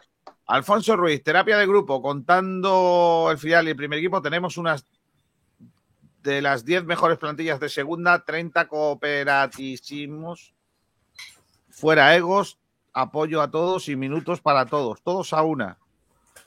El Málaga no juega a nada, independientemente del objetivo. Gaspar no ha reforzado por ego y se han preocupado más de llamar a las radios a callar críticas que hacer su trabajo. José Néstor, pregunto, ¿los 60 aficionados pertenecían a algún grupo de animación? Lo desconozco. Eh, Miguel Almendral, es que el Fuenla tiene mejor entrenador que el Málaga, dice Viajero Correcto. Mochilero. Pepe Nieves, el Torremolino me entretiene más. Hace bien. Viajero Mochilero dice, "Me- mediocre por no fumar cosas extrañas. Eso- Ah, eso Eso sí de antes. Esa es la de antes, sí, efectivamente. Dice Guillermo Sánchez, ¿por qué no jugó Andrés Caro? Porque le dan esa oportunidad. ¿Por qué no le dan esa oportunidad? Ismael Casas de Central, madre mía. Eh, dice José Barrol, gracias. Hombre, si es que la pregunta ha sido muy fácil. Si me hubieras puesto una pregunta más difícil, pues fíjate todavía. Lo que la gente dice de que entiende las propuestas de algunos aficionados después de la derrota ante el filial de la Real Sociedad. Eh, Alejandro Luque dice sí, Bigotillo Malaguista dice sí, igual que se merecían ovaciones al principio de temporada, ahora se merecen esto. Espero más compromiso y sacrificio por parte de la plantilla porque calidad ya se ve que justita. ¿Qué lo flipas? Por supuesto que sí. Me da igual que no comulguen con decisiones del entrenador o del director deportivo. Son sus jefes y tienen esas decisiones, no les compete. Y mientras eh, estén en un club es para darlo todo. La mayoría tienen un nivel de profesional bajísimo. Bueno, es que yo vuelvo otra vez a lo mismo cuando digo lo de la plantilla. Es que tenemos estos profesionales porque se han, se han fichado. Decir, cuando tú fichas a Brandon Thomas, ¿alguien me puede decir qué ha hecho Brandon Thomas en su carrera profesional? Pues para mí Brandon Thomas está siendo uno de los mejores del Málaga esta Sí, temporada. sí, pero, pero ¿cuál es el perfil de futbolista? Cuando, cuando Sí, ficharon a Brandon Thomas y nosotros preguntamos, eh, nosotros preguntamos cuándo, eh, quién era Brandon Thomas, lo primero que nos dicen es un jugador con muchas capacidades, que no tiene gol, pero que el muchacho, Sí. por lo que sea, de vez en cuando se entretiene en cosas que no son fútbol, ¿vale? Eso nos lo cuentan, no lo digo yo, nos lo Sí. cuentan. Paulino, Eh, Chispa más o menos. Antoñín, ni te cuento. Eh, ¿Quién más? Eh, ¿qui- ¿Quién más vino? Seku Gasama. Pues no ha jugado en, en ningún sitio prácticamente. Es que mira, yo antes, antes de traer a estos con tanto nombre, es que prefiero traer a un Gianni Ramani, prefiero traer a un Sadiku. ¿Qué quieres que te diga? Antes que el Sekuga Sama. Lo siento mucho, pero prefiero a Sadiku antes que a este hombre. Eh, Prefiero a pero- Johnny Ramani antes que a Antoñín. Lo siento mucho, que tienen menos nombre. No, ahora van a fichar a a Adrián López, que tiene mucho nombre. Madre mía. Eh, ese ya lo hemos leído. Este no lo hemos leído. Los que protestaron son un grupo que ha estado toda la temporada pegándose unas palizas de viaje y donde íbamos, quedábamos en ridículo por culpa de los jugadores, dice Guillermo Sánchez. Eh, Kiko, pregunto, el domingo juega el Montijo y el Antequera, ¿lo vais a transmitir? Gracias. Desconozco qué vamos a hacer el domingo, perdóname. Pepe Nieves dice si se sabe algo de Adrián López. De Adrián López ese. A Guillermo Sánchez de Antoñín que le tira a la novia de un amigo mío. ¿Eso qué, ¿Eso qué es? Le tira, le tira. No sé qué es eso. No- Que como que le. ¿Cómo te lo Que le está tirando los trastos. Correcto. Vale. Miguel Almendral, ¿cuáles son las agencias de estos futbolistas? Pues eso. Vale. Pedro Padilla, a los burros hay que ponerles una zanahoria delante para que avancen hacia adelante. Ahí lo dejo. Pues nada, una, cacho- una cachimba delante del autobús. Viajero mochilero, Brandon Thomas es un tío que por la edad que tiene y los tatuajes que tiene ha estado media vida tatuándose. Es un tío que no tiene gol, pero elige el dorsal 9. Efectivamente. Sí, pero es un tío que lleva cinco goles y el otro día se la sacan debajo de los palos. ¿Es alguien? ¿Cuántos eh, de eh, penalti, Ignacio? Cinco y de Bueno, penalti. Sí, tres de penalti, pero es un tío que. Tú me dirás, para- hay que meterlos, claro, claro, pero eh, no, eh, no lo- evidente- no es igual, ¿eh? Sí. Llevar tres de penalti que tres. Sí, pero eh, a mí me da mucha pena porque a mí Roberto me parece un jugador que tiene muchísimo potencial y que eh, está haciendo una buena temporada, pero para mí genera más peligro Brandon que Roberto. Y me duele decirlo, porque Roberto, Roberto seguramente tiene será 19 mucho mejor. pro- años. Tiene- Claro, tiene a ver, 19, no vamos a pero, pero da igual, aunque no ha tenga 19 años, pasado ni por el 19. filial. pra- Es que es juvenil. Roberto creo que todavía tiene ficha juvenil. Pero es que, pero es que eso, pero es que eso, eso, eso no me vale a mí. Eh, mm, Joder, a mí eh, Juan no, Cruz, Juan Cruz el año, Vale. Juan Cruz. Bueno, sí, evidentemente, pero digo, Juan Cruz el año pasado había pasado muchos años por el, por el malagueño y el Málaga no le dio, no le dio eh, la oportunidad en el primer equipo. Pues Roberto se le está dando y de momento, aunque tiene mucho potencial y creo que desde el banquillo puede aportar muchas cosas, ahora mismo eh, no está para ser el delantero del Málaga porque no genera nada, no genera nada. Se, se mata, 19 se mata.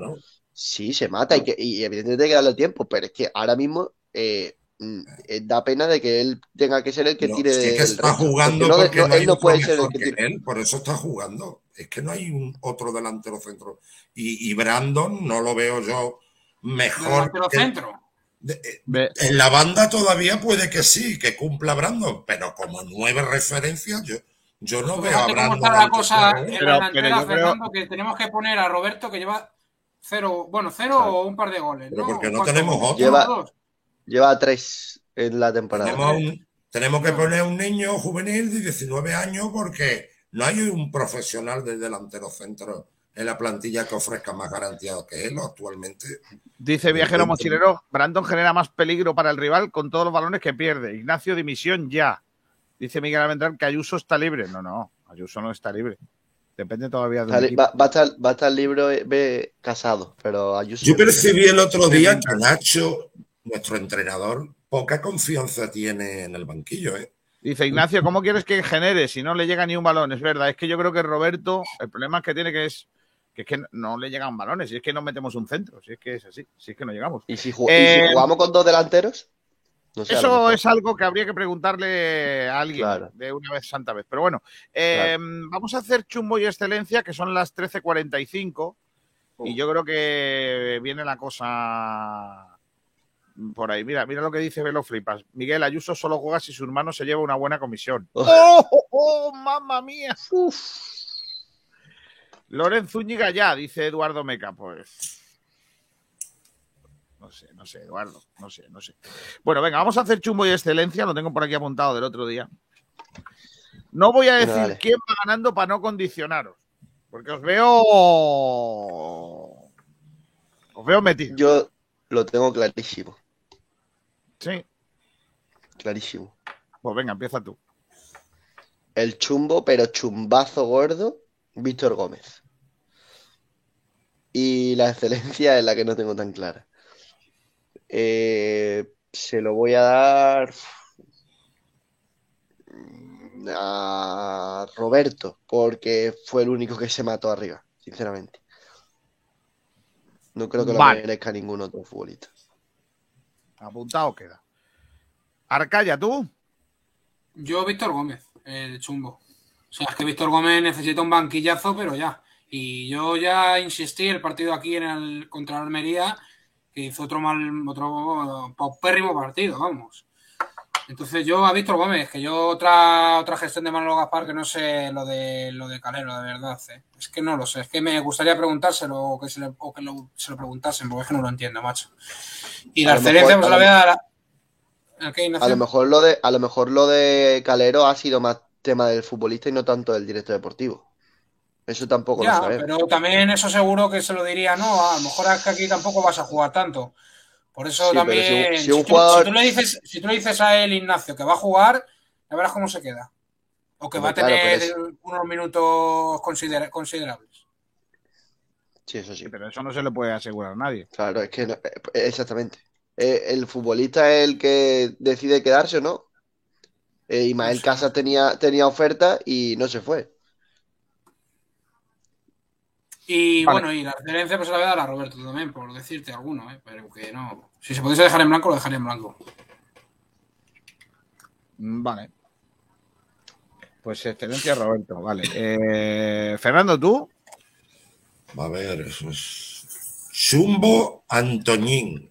Excelencia Vadillo. Chumbo Antoñín. ¿No te gustó Antoñín nada? A mí no, solo, solo una incursión en el tiempo que estuvo en el terreno de juego que no prosperó en nada. Sigue en su línea de mediocridad, no aporta al equipo. Y la excelencia a Vadillo, por dársela a alguno, evidentemente, porque al menos cuando salió, quizá el Málaga dominaba, porque ya iba perdiendo, pero Claro. dio algo Claro. distinto al equipo en plan ofensivo. Por dárselo a alguien, pues se lo doy a Vadillo. Vale. eh, Pablo del Pino, ¿tú? Pues yo le voy a dar chumbo a Scassi. Creo que, vamos, estoy bastante decepcionado con su juego. Creo que debería ser el buque insignia, uno de los buques insignia de este equipo. Y creo que ni defensivamente está bien, está lento y con pelota es, mm, es perpéntico verlo. Porque ralentiza muchísimo el juego, está impreciso. El tema de las amarillas, que creo que lo ha comentado Rubén antes, también. Mm, Creo que está muy mal en todos los aspectos, y, pero está jugando porque es que no hay más jugadores.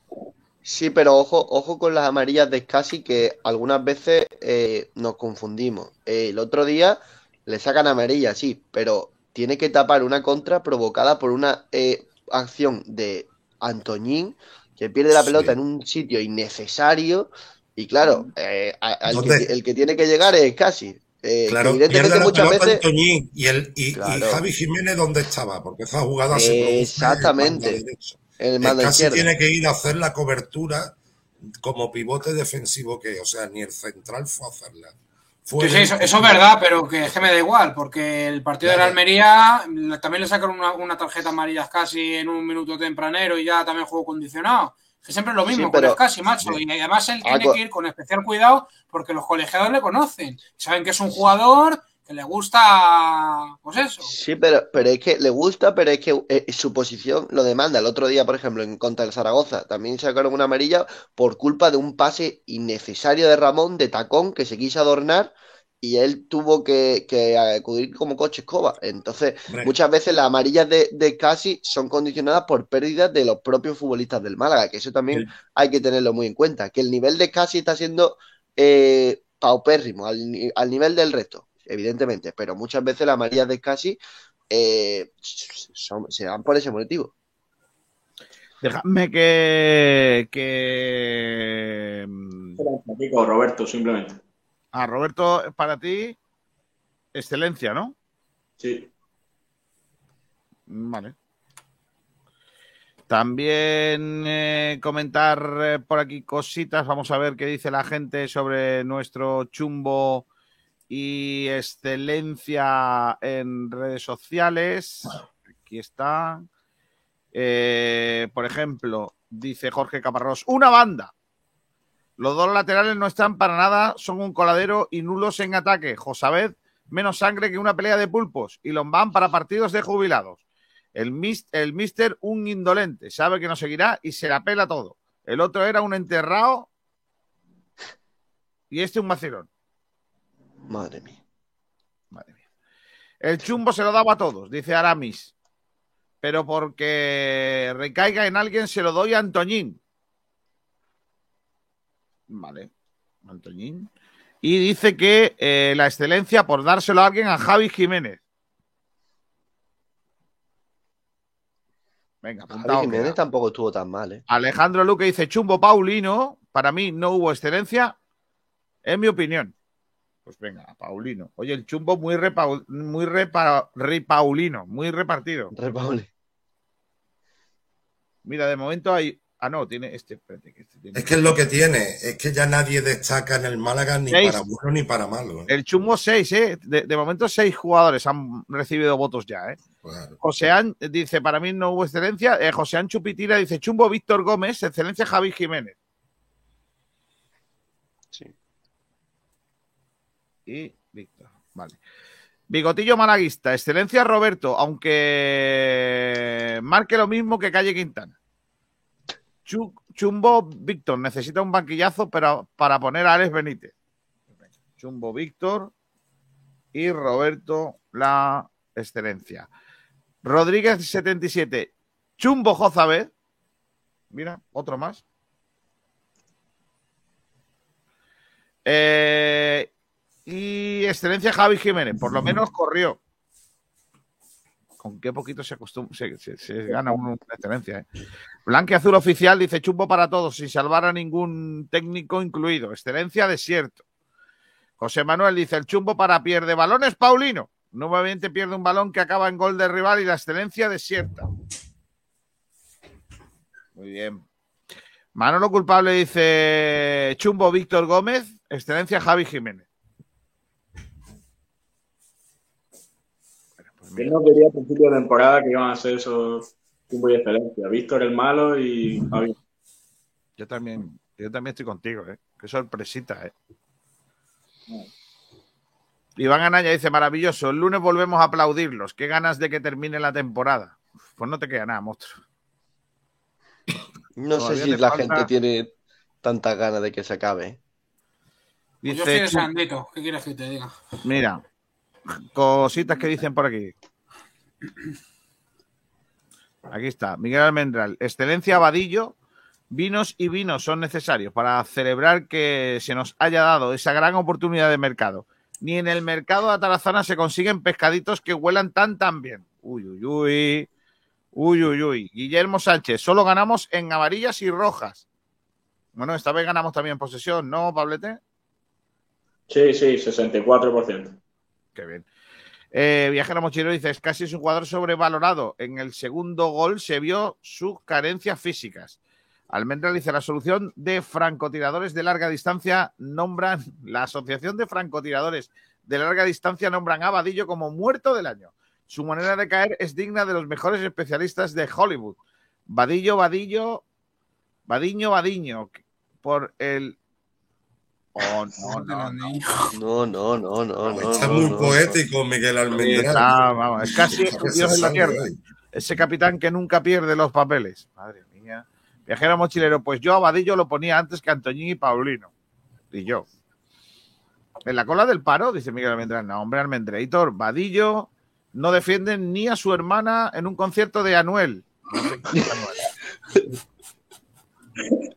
¿Quién es Madre Anuel? ¿Qué- mía. ¿Por qué en un, Madre concierto, mía. en un concierto de Anuel qué le puede pasar a la hermana de alguien? ¿Quién es Anuel a todo esto? No sé quién es. ¿Quién es? ¿Lo conocéis? Dímelo, hombre, ¿quién es Anuel? Cantante. Anuel, o- Anuel es un trapero muy conocido. ¿Un rapero? mundial. ¿Un trapero qué es? Trapero, trapero. Pero- pero Eh, un un- ¿Trapero trapero- qué? eh, una, una, una mezcla entre reggaetón y, y algo distinto. Y algo muy, muy. Yo me sigo quedando con la música de los 80, me vaya a perdonar. Que solo ha pasado por la cárcel por tráfico de armas, vamos, que. co- co- Espera, voy a poner algo de Anuel, espérate. Bueno, espera. No, no, no, no, no lo ponga. Porque nos va a saltar el copy. Vamos. Al Sí. instante. ¿Sí? Sí. ¿Este es? Ya está, ya está, quítalo. Sí. Ah, vale, vale, vale. Vale, Pon a vale. los chichos, qué hombre. Eso era música, eso, eso era Eso sí, rumba. eso sí es música, Fernando. No el, bacalao con tomate que hay ahora en las discotecas. Eso era enorme música. para el desilusionante Víctor y la excelencia para Javi Jiménez. Oye, como siga así va a ganar Javi Jiménez, ¿eh? Está empezando a empatar. Juan El Miguel chu- convocar el- un referéndum para poder elegir a los chumbazos.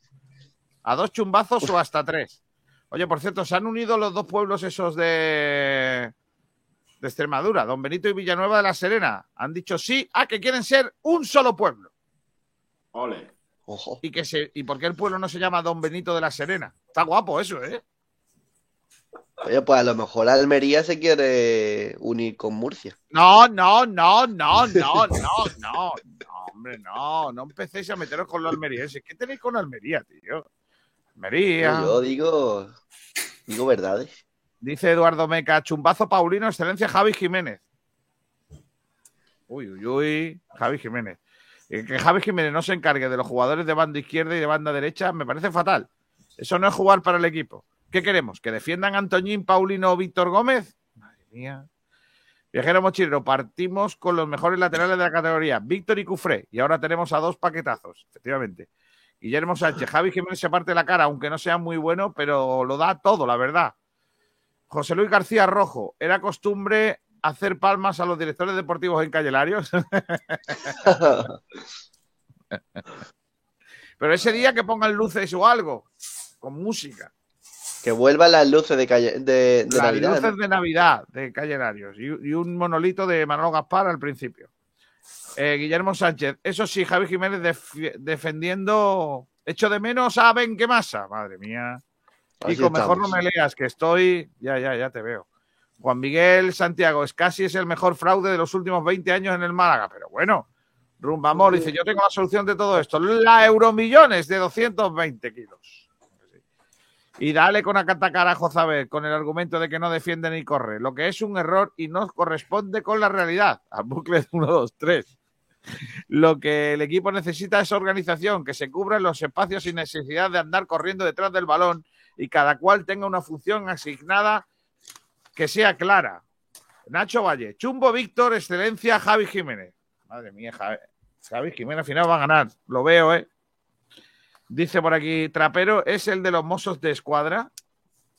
Juan Miguel Santiago, no, no, no conozco. Pepe Nieves, Traperos es el que vende trapos. Correcto. Viajero mochilero, si mi hermana va a un concierto de Anuel, entonces deja de ser mi hermana. Madre mía.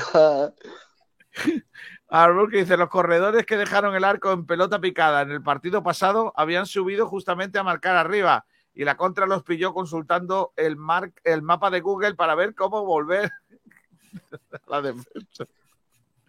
Y, en- y si a eso se le suma el que Jozabet es uno de los pocos capaces de hacer un pase y lanzar un centro, yo creo que la cosa está clara, considerando la ineficacia de nuestros delanteros.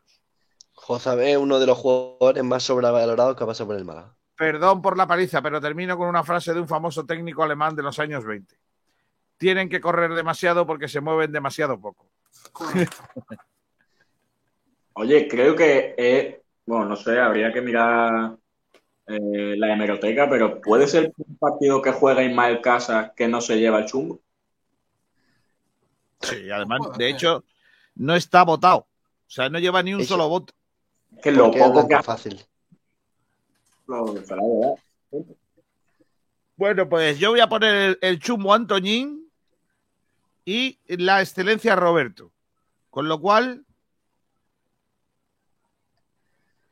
mi voto sirve para que Roberto sea la excelencia y Bien. el chumbo es Víctor Gómez. Vale. Seguido por Confiésalo. Kiko. Confiésalo. Javi Jiménez y Roberto estaban empatados. Y por no dárselo a Javi Jiménez, el que ha quitado el puesto a tu gran amado Cufré, se lo da a Roberto. No, pero no estoy de acuerdo. No estoy de acuerdo. ¿Por qué no estás de acuerdo? Porque. Porque es verdad. eh, porque yo no sabía que estaban empatados. Sí. No lo sabía. No, no, en serio. Ha dicho, créeme, ha- créeme. y, y ha dicho, con mi voto gana Roberto. Qué tío, ¿eh? ¿Habéis visto a la chica que ha metido un hat-trick en propia puerta en Australia, Estados Unidos? Buscarlo, es la caña. Increíble. Eh, Pero, pero ha metido un hat-trick en, en su propia puerta en 34 minutos, creo, de la primera parte. O sea que no ha sido durante todo el partido. Y ha pedido el La cambio. pobre- Pues, Eso es eh, no peor sé, pero que cuando Martín Palermo falló tres penaltis en una Argentina-Colombia en un mismo partido. Uf. Pues el jugador de. Exactamente no me acuerdo del nombre, un central del Betis, eh, con un Ah, Betis ya casi descendido, exactamente, que se metió creo que dos goles en, en propia, comenzó a llorar en Vallecas y lo tuvieron que, que quitar. Eh, no aguantó la presión. La pregunta es, ¿se habrá llevado el balón cuando terminó el partido a su casa? Sí. El balón deshinchado. Se la ha llevado. No, pero. Se la ha llevado, pero a la casa de uno de los jugadores del otro equipo. Ya se ha equivocado hasta de casa. La. Bueno, pues nada. Eh, vamos a ir cerrando, porque hay cositas eh, que contar. Son las dos y dos minutos. Pablo del Pino, hasta mañana. Hasta luego, chavales. Adiós, Rubén Arcaya. Venga, hasta luego, chavales. Adiós, Fernando Muñoz. Venga, hasta luego, muchas gracias. Hasta luego, Ignasi. Un abrazo, chicos. Chao. Vamos con eh, más deportes, como por ejemplo el que nos traen nuestros compañeros del baloncesto. No ha habido jornada en este fin de semana. Los jamones Gómez del Pozo nos traen la información del eh, baloncesto con nuestros compañeros. Muy buenas compañeros, aquí estamos un día más contando todo el baloncesto malagueño en Sport Direct Radio. Eh, la noticia más importante del día, aunque no sea de baloncesto malagueño, es que el Barcelona ha ganado la Copa del Rey ante el Real Madrid, siendo el segundo título consecutivo que consigue. Una Copa del Rey en la que no estuvo un Unicaja que continúa hoy con los entrenamientos y que eh, tiene la suerte de que como se ha suspendido el partido que enfrentaba a España contra Ucrania en las ventanas FIBA, recuperará antes de tiempo a los cuatro internacionales que estaban con la selección de Escariolo. Eh, Francis Alonso, Rubén Guerrero, Jonathan Barrero y Alberto Díaz, por lo que Ivonne Navarro tendrá más días para preparar el partido contra la UCAM Murcia con todos sus efectivos disponibles. En, el resto de resultados malagueños, el Marbella eh, de Les Plata ha visto eh, acabar su racha de victorias consecutivas, perdiendo contra el Pizona Burgos de Francis Tomé, eh, histórico entrenador de, del Marbella. En Liga Femenina 2, el Ibaizábal ha caído 42-45 ante el Unicaja Femenino, mientras que la Laurín de la Torre cayó 77-67 ante el, el Melilla Sport Capital Lasalle. En la Liga Femenina Challenge, el CAP Estepona pudo reponerse de un mal inicio para superar 85-79 a Hierros Díaz Extremadura. Y en Liga EVA, eh, resultados dispares con derrotas tanto del Nova School como del Benavís ante el Ecocultur Costa de Almería y ante el Hotel School, y también del CAB Estepona ante el Jaén Paraíso Interior. En el derby de, en el derbi malagueño de la jornada, entre el Colegio El Pinar y Unicaja Andalucía, se impuso claramente el Pinar por 81 a 51. Esa es toda la información del baloncesto malagueño de este fin de semana. Un abrazo, compañeros. Gracias, eh, Álvaro eh, Garrido. Vamos ahora con el eh, fútbol más modesto, comenzando por el fútbol femenino, la victoria del Málaga femenino que nos trae nuestra compañera Rocío Nadal. Eso lo Ro. Muy buenas tardes, compañeros. Este domingo volvió a jugar el Málaga femenino en Romaluz, esta vez ante Extremadura. Recordemos que las de Ayala pues veían de empatar en casa del Santa Teresa B y pues querían resarcirse de, de ese empate con una nueva victoria vital para seguir sumando para conseguir ese liderato matemático del que en dos semanitas pues podrían certificar. Y es que el equipo era máximo favorito en el encuentro, ya que el Extremadura pues es un equipo de la zona baja de la tabla, pero sí que es verdad que no le puso las cosas nada fáciles a las de que sí que es verdad que tenían varias bajas importantes como la de Encarni o Luisa, entre otras. Luego en el partido, pues empezaron ganando la- las extremeñas con un gol de Laura Carrasco co- en apenas 2-3 minutos de juego, pero sí que es verdad que el Málaga reaccionó bastante bien y comenzó a jugar mejor sin conceder ocasiones claras. Sí que es verdad que costó mucho tener ocasiones así claras de cara a portería, porque las extremeñas al ir ganando y al estar en una situación tan delicada, se encerraron en su área prácticamente. Y bueno, pues la ocasión más clara fue la de Torralbo, que tuvo un mano a mano bastante claro, que logró salvar la puerta extremeña antes del, descanso. Y bueno, se fueron con 0-1 perdiendo, pero en la segunda mitad sí que es verdad que salieron con otra cara y tuvieron aún más intensidad. Y por ello, a los dos minutos, pues Carmen Gómez anotaría un golazo desde bastante lejos. Eh, poco después el Málaga seguiría intentándolo, tendría varias ocasiones, pero no llegaría esa remontada hasta el minuto 70, donde ITT pues remataría a la perfección con su zurda, pues un centro colgado desde la derecha.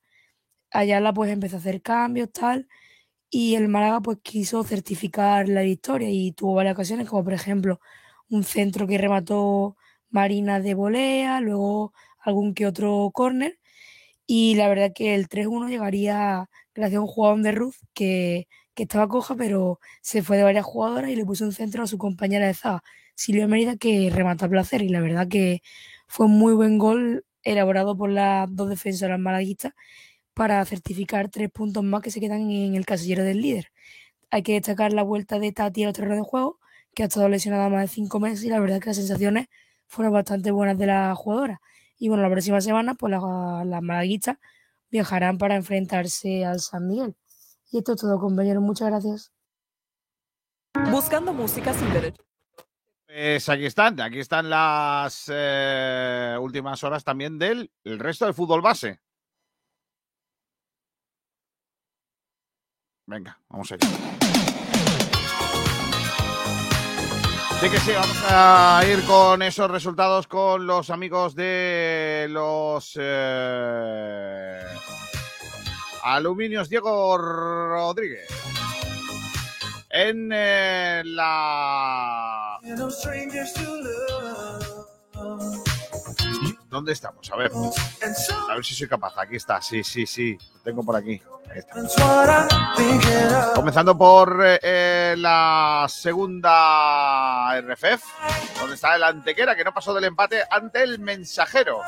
Mientras que el Vélez cayó en la casa del colista, el Panadería Pulido, por dos goles a cero, con goles de Braulio López y Gabri. En la clasificación eh, de segunda RFF, el Córdoba es líder, tiene un partido menos, 52 puntos. Cacereño segundo 43, Ceuta 38, Mérida 36, Coria 36, Villanovense 35. También tiene 35 el Montijo, 32 el Vélez, que es ahora octavo. En la clasificación, 31 puntos el San Roque del Epe, 27 el Antequera, está a dos de la promoción del descenso que ocupa el Jerez Deportivo.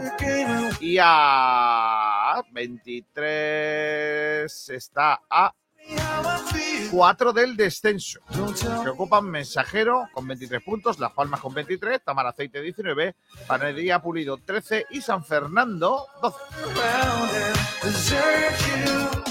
En tercera eh, división, esta jornada es, ha sido la 25. Victoria para el malagueño por 0 goles a 4 con goles de 2 de Lorenzúñiga en el minuto 2 y en el 39 y 2 de Julio en el 57 y en el 72. 0-4 ante el Intergym de Melilla. El eh, domingo el Alaurín de la Torre le ganó 2-0 al San Pedro con goles de Jarauta y Ricardo. El Alaurino dio una sorpresa al ganar al Motril 1-0. Gol de Fran. El Torremolinos volvió a ganar, lo hizo ante el Porcuna 2 a 1 con goles de Amayo, Amaya e Ito después de un gol en propia puerta de Lashley para el Porcuna. Torremolinos 2, Atlético Porcuna 1. El Torre del Mar empató en Huetor Tajar a 2 con goles de Dani González, Dani Chiate y Mamadou. Malano y Del Moral fueron los goles, eh, los autores de los goles del Huetor. El palo cayó en Torre Don Jimeno, en el Matías Pras. Se adelantó el conjunto jienense con goles de Sergio Pérez y Antonio López en dos ocasiones. Luego eh, fueron Lucas Ligio y Darío los que acortaron distancias para poner el 3-2. Adrián Paz hizo el 4-2 definitivo. Y el Marbella le metió 5 al Jaén. Marbella 5, Jaén 2 con goles de Mingo y Suardi, Jean-Luc, otra vez Isuardi en el 67 y Pato. Antes había marcado en el 0-1 Juan Carlos para el Jaén y el 2-2 Adama para el conjunto gionense. Eso en cuanto a la tercera división. Una tercera división que tiene ahora una clasificación en, eh, en la que sigue comandando todo el eh, Torremolinos, conjunto el Torremolinense, que es super líder. 53 puntos, 10 por abajo el Marbella, 43, 41 el malagueño, que es ahora tercero con 24 partidos. Cuarto es el Huetor Tajar, 40 puntos, 40 puntos, como digo, 38 Torredón Jimeno, fuera del descenso, del ascenso. El Motril 37 y el Almería B 37. El palo cae hasta la plaza octava 36. Noveno el Porcuna 35. Décimo el Torre del Mar 31. Décimo primero el Huetor Vegar 29. 27 Torre Perojil y 24 el San Pedro. En descenso a Laurín de la Torre 23, a Laurino 22, Jaén 21 y el Inter de Melilla solista 20, eh, perdón, 4 puntos.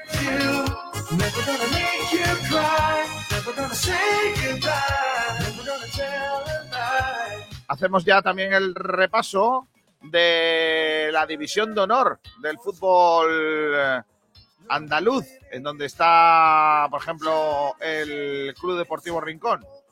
No me digáis nada, que está la cosa más regular. Esta vez cayó el conjunto rinconero ante el cuadro del Málaga City, que entrena a un viejo conocido de la afición malaguista. Añón. El Estepona le metió 7 al Bonachil. Estepona 7, ¿eh? Bonachil 0. Rincón 1, Málaga City 2. El Casabermeja pierde ante la Cañada en Almería 4 a 1. Descansó el Churriana.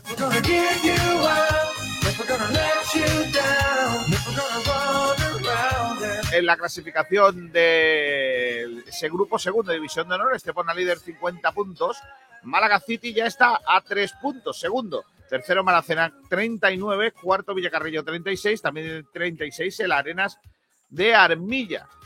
Sexto, el Cubillas con 33. También tiene 33 el Almería. 30 es ahora ya octavo el Club Deportivo Rincón.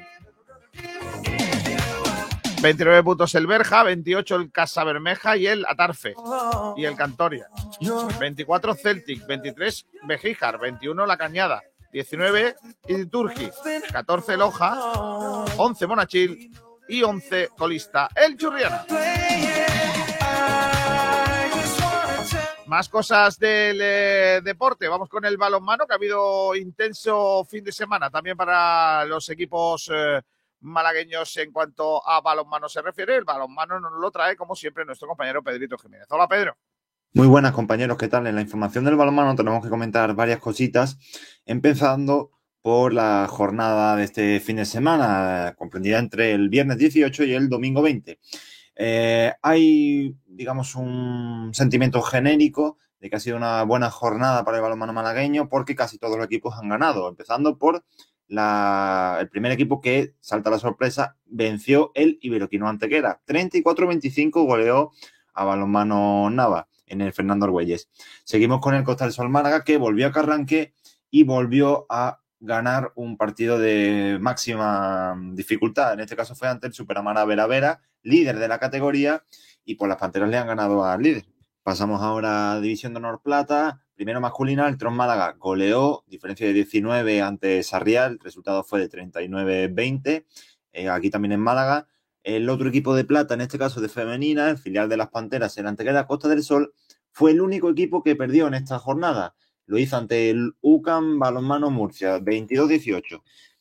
Por último, tenemos que decir el resultado del Tron Málaga Norte porque venció 34-31 a Balonmano Ciudad de Algeciras, también aquí en Málaga. En cuanto al Costa, hay una noticia más y es que ya conoce el rival en semifinales de, la EHF European Cup. Se trata del, ojo al nombre, ZRK Bekament Bukovica Banja, que es serbio. Habrá que esperar para ver la fecha, o mejor dicho, la hora del encuentro, pero en principio es el sábado 26 de marzo y la ida, que sería en Málaga, y el segundo, eh, la vuelta, el 2 de abril en Serbia. Esto es la información del balonmano de hoy. Hasta otra, compañeros. Adiós, niño. Eh, bueno, pues habéis tenido también eso. Acabó ya la vuelta ciclista a Andalucía.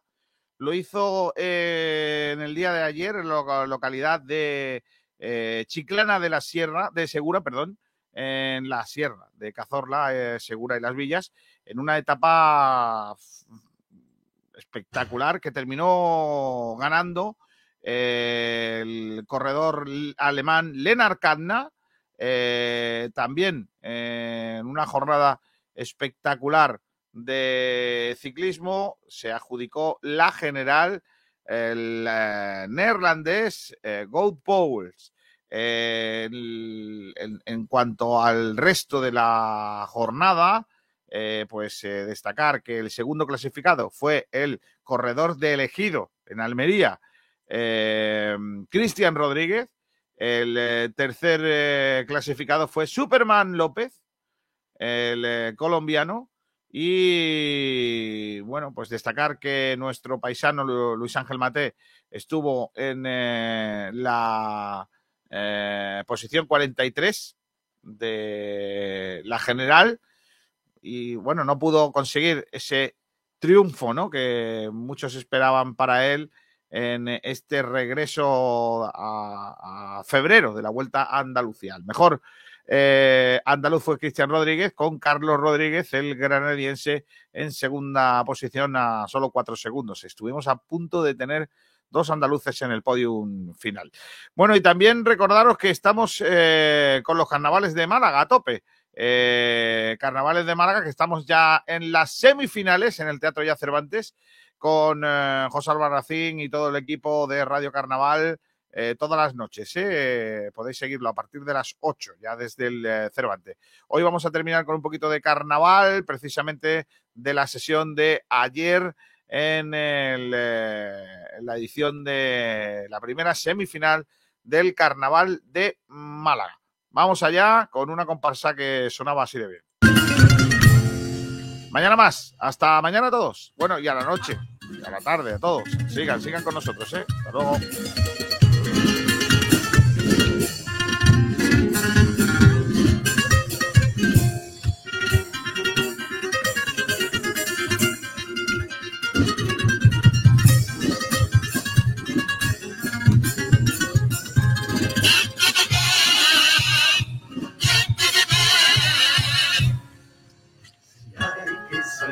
Ensayamos hasta el domingo quedamos como un domingo de ramo, como pollino.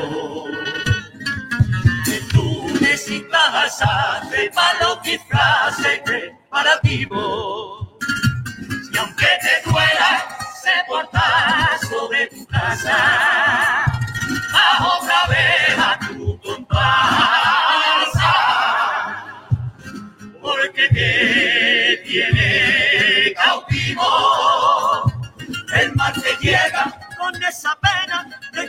Tiene que ensayar, sabiendo bien la sentencia de que has dejado una estrella dormidita en el sofá.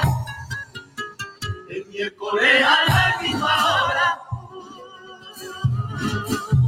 y no olvidarse de las cuotas, este no es un grupo rico, no vayáis como vamos, a volarme por vuestra bendita sangre. No olvidarse de los que pueblas en memoria. Y ya por misericordia no olvidarse de la letra que no tenga la esperanza, la esperanza, la esperanza, la esperanza. Que llegue para la cena, el viernes casi se convierte en un calvario, decíamos para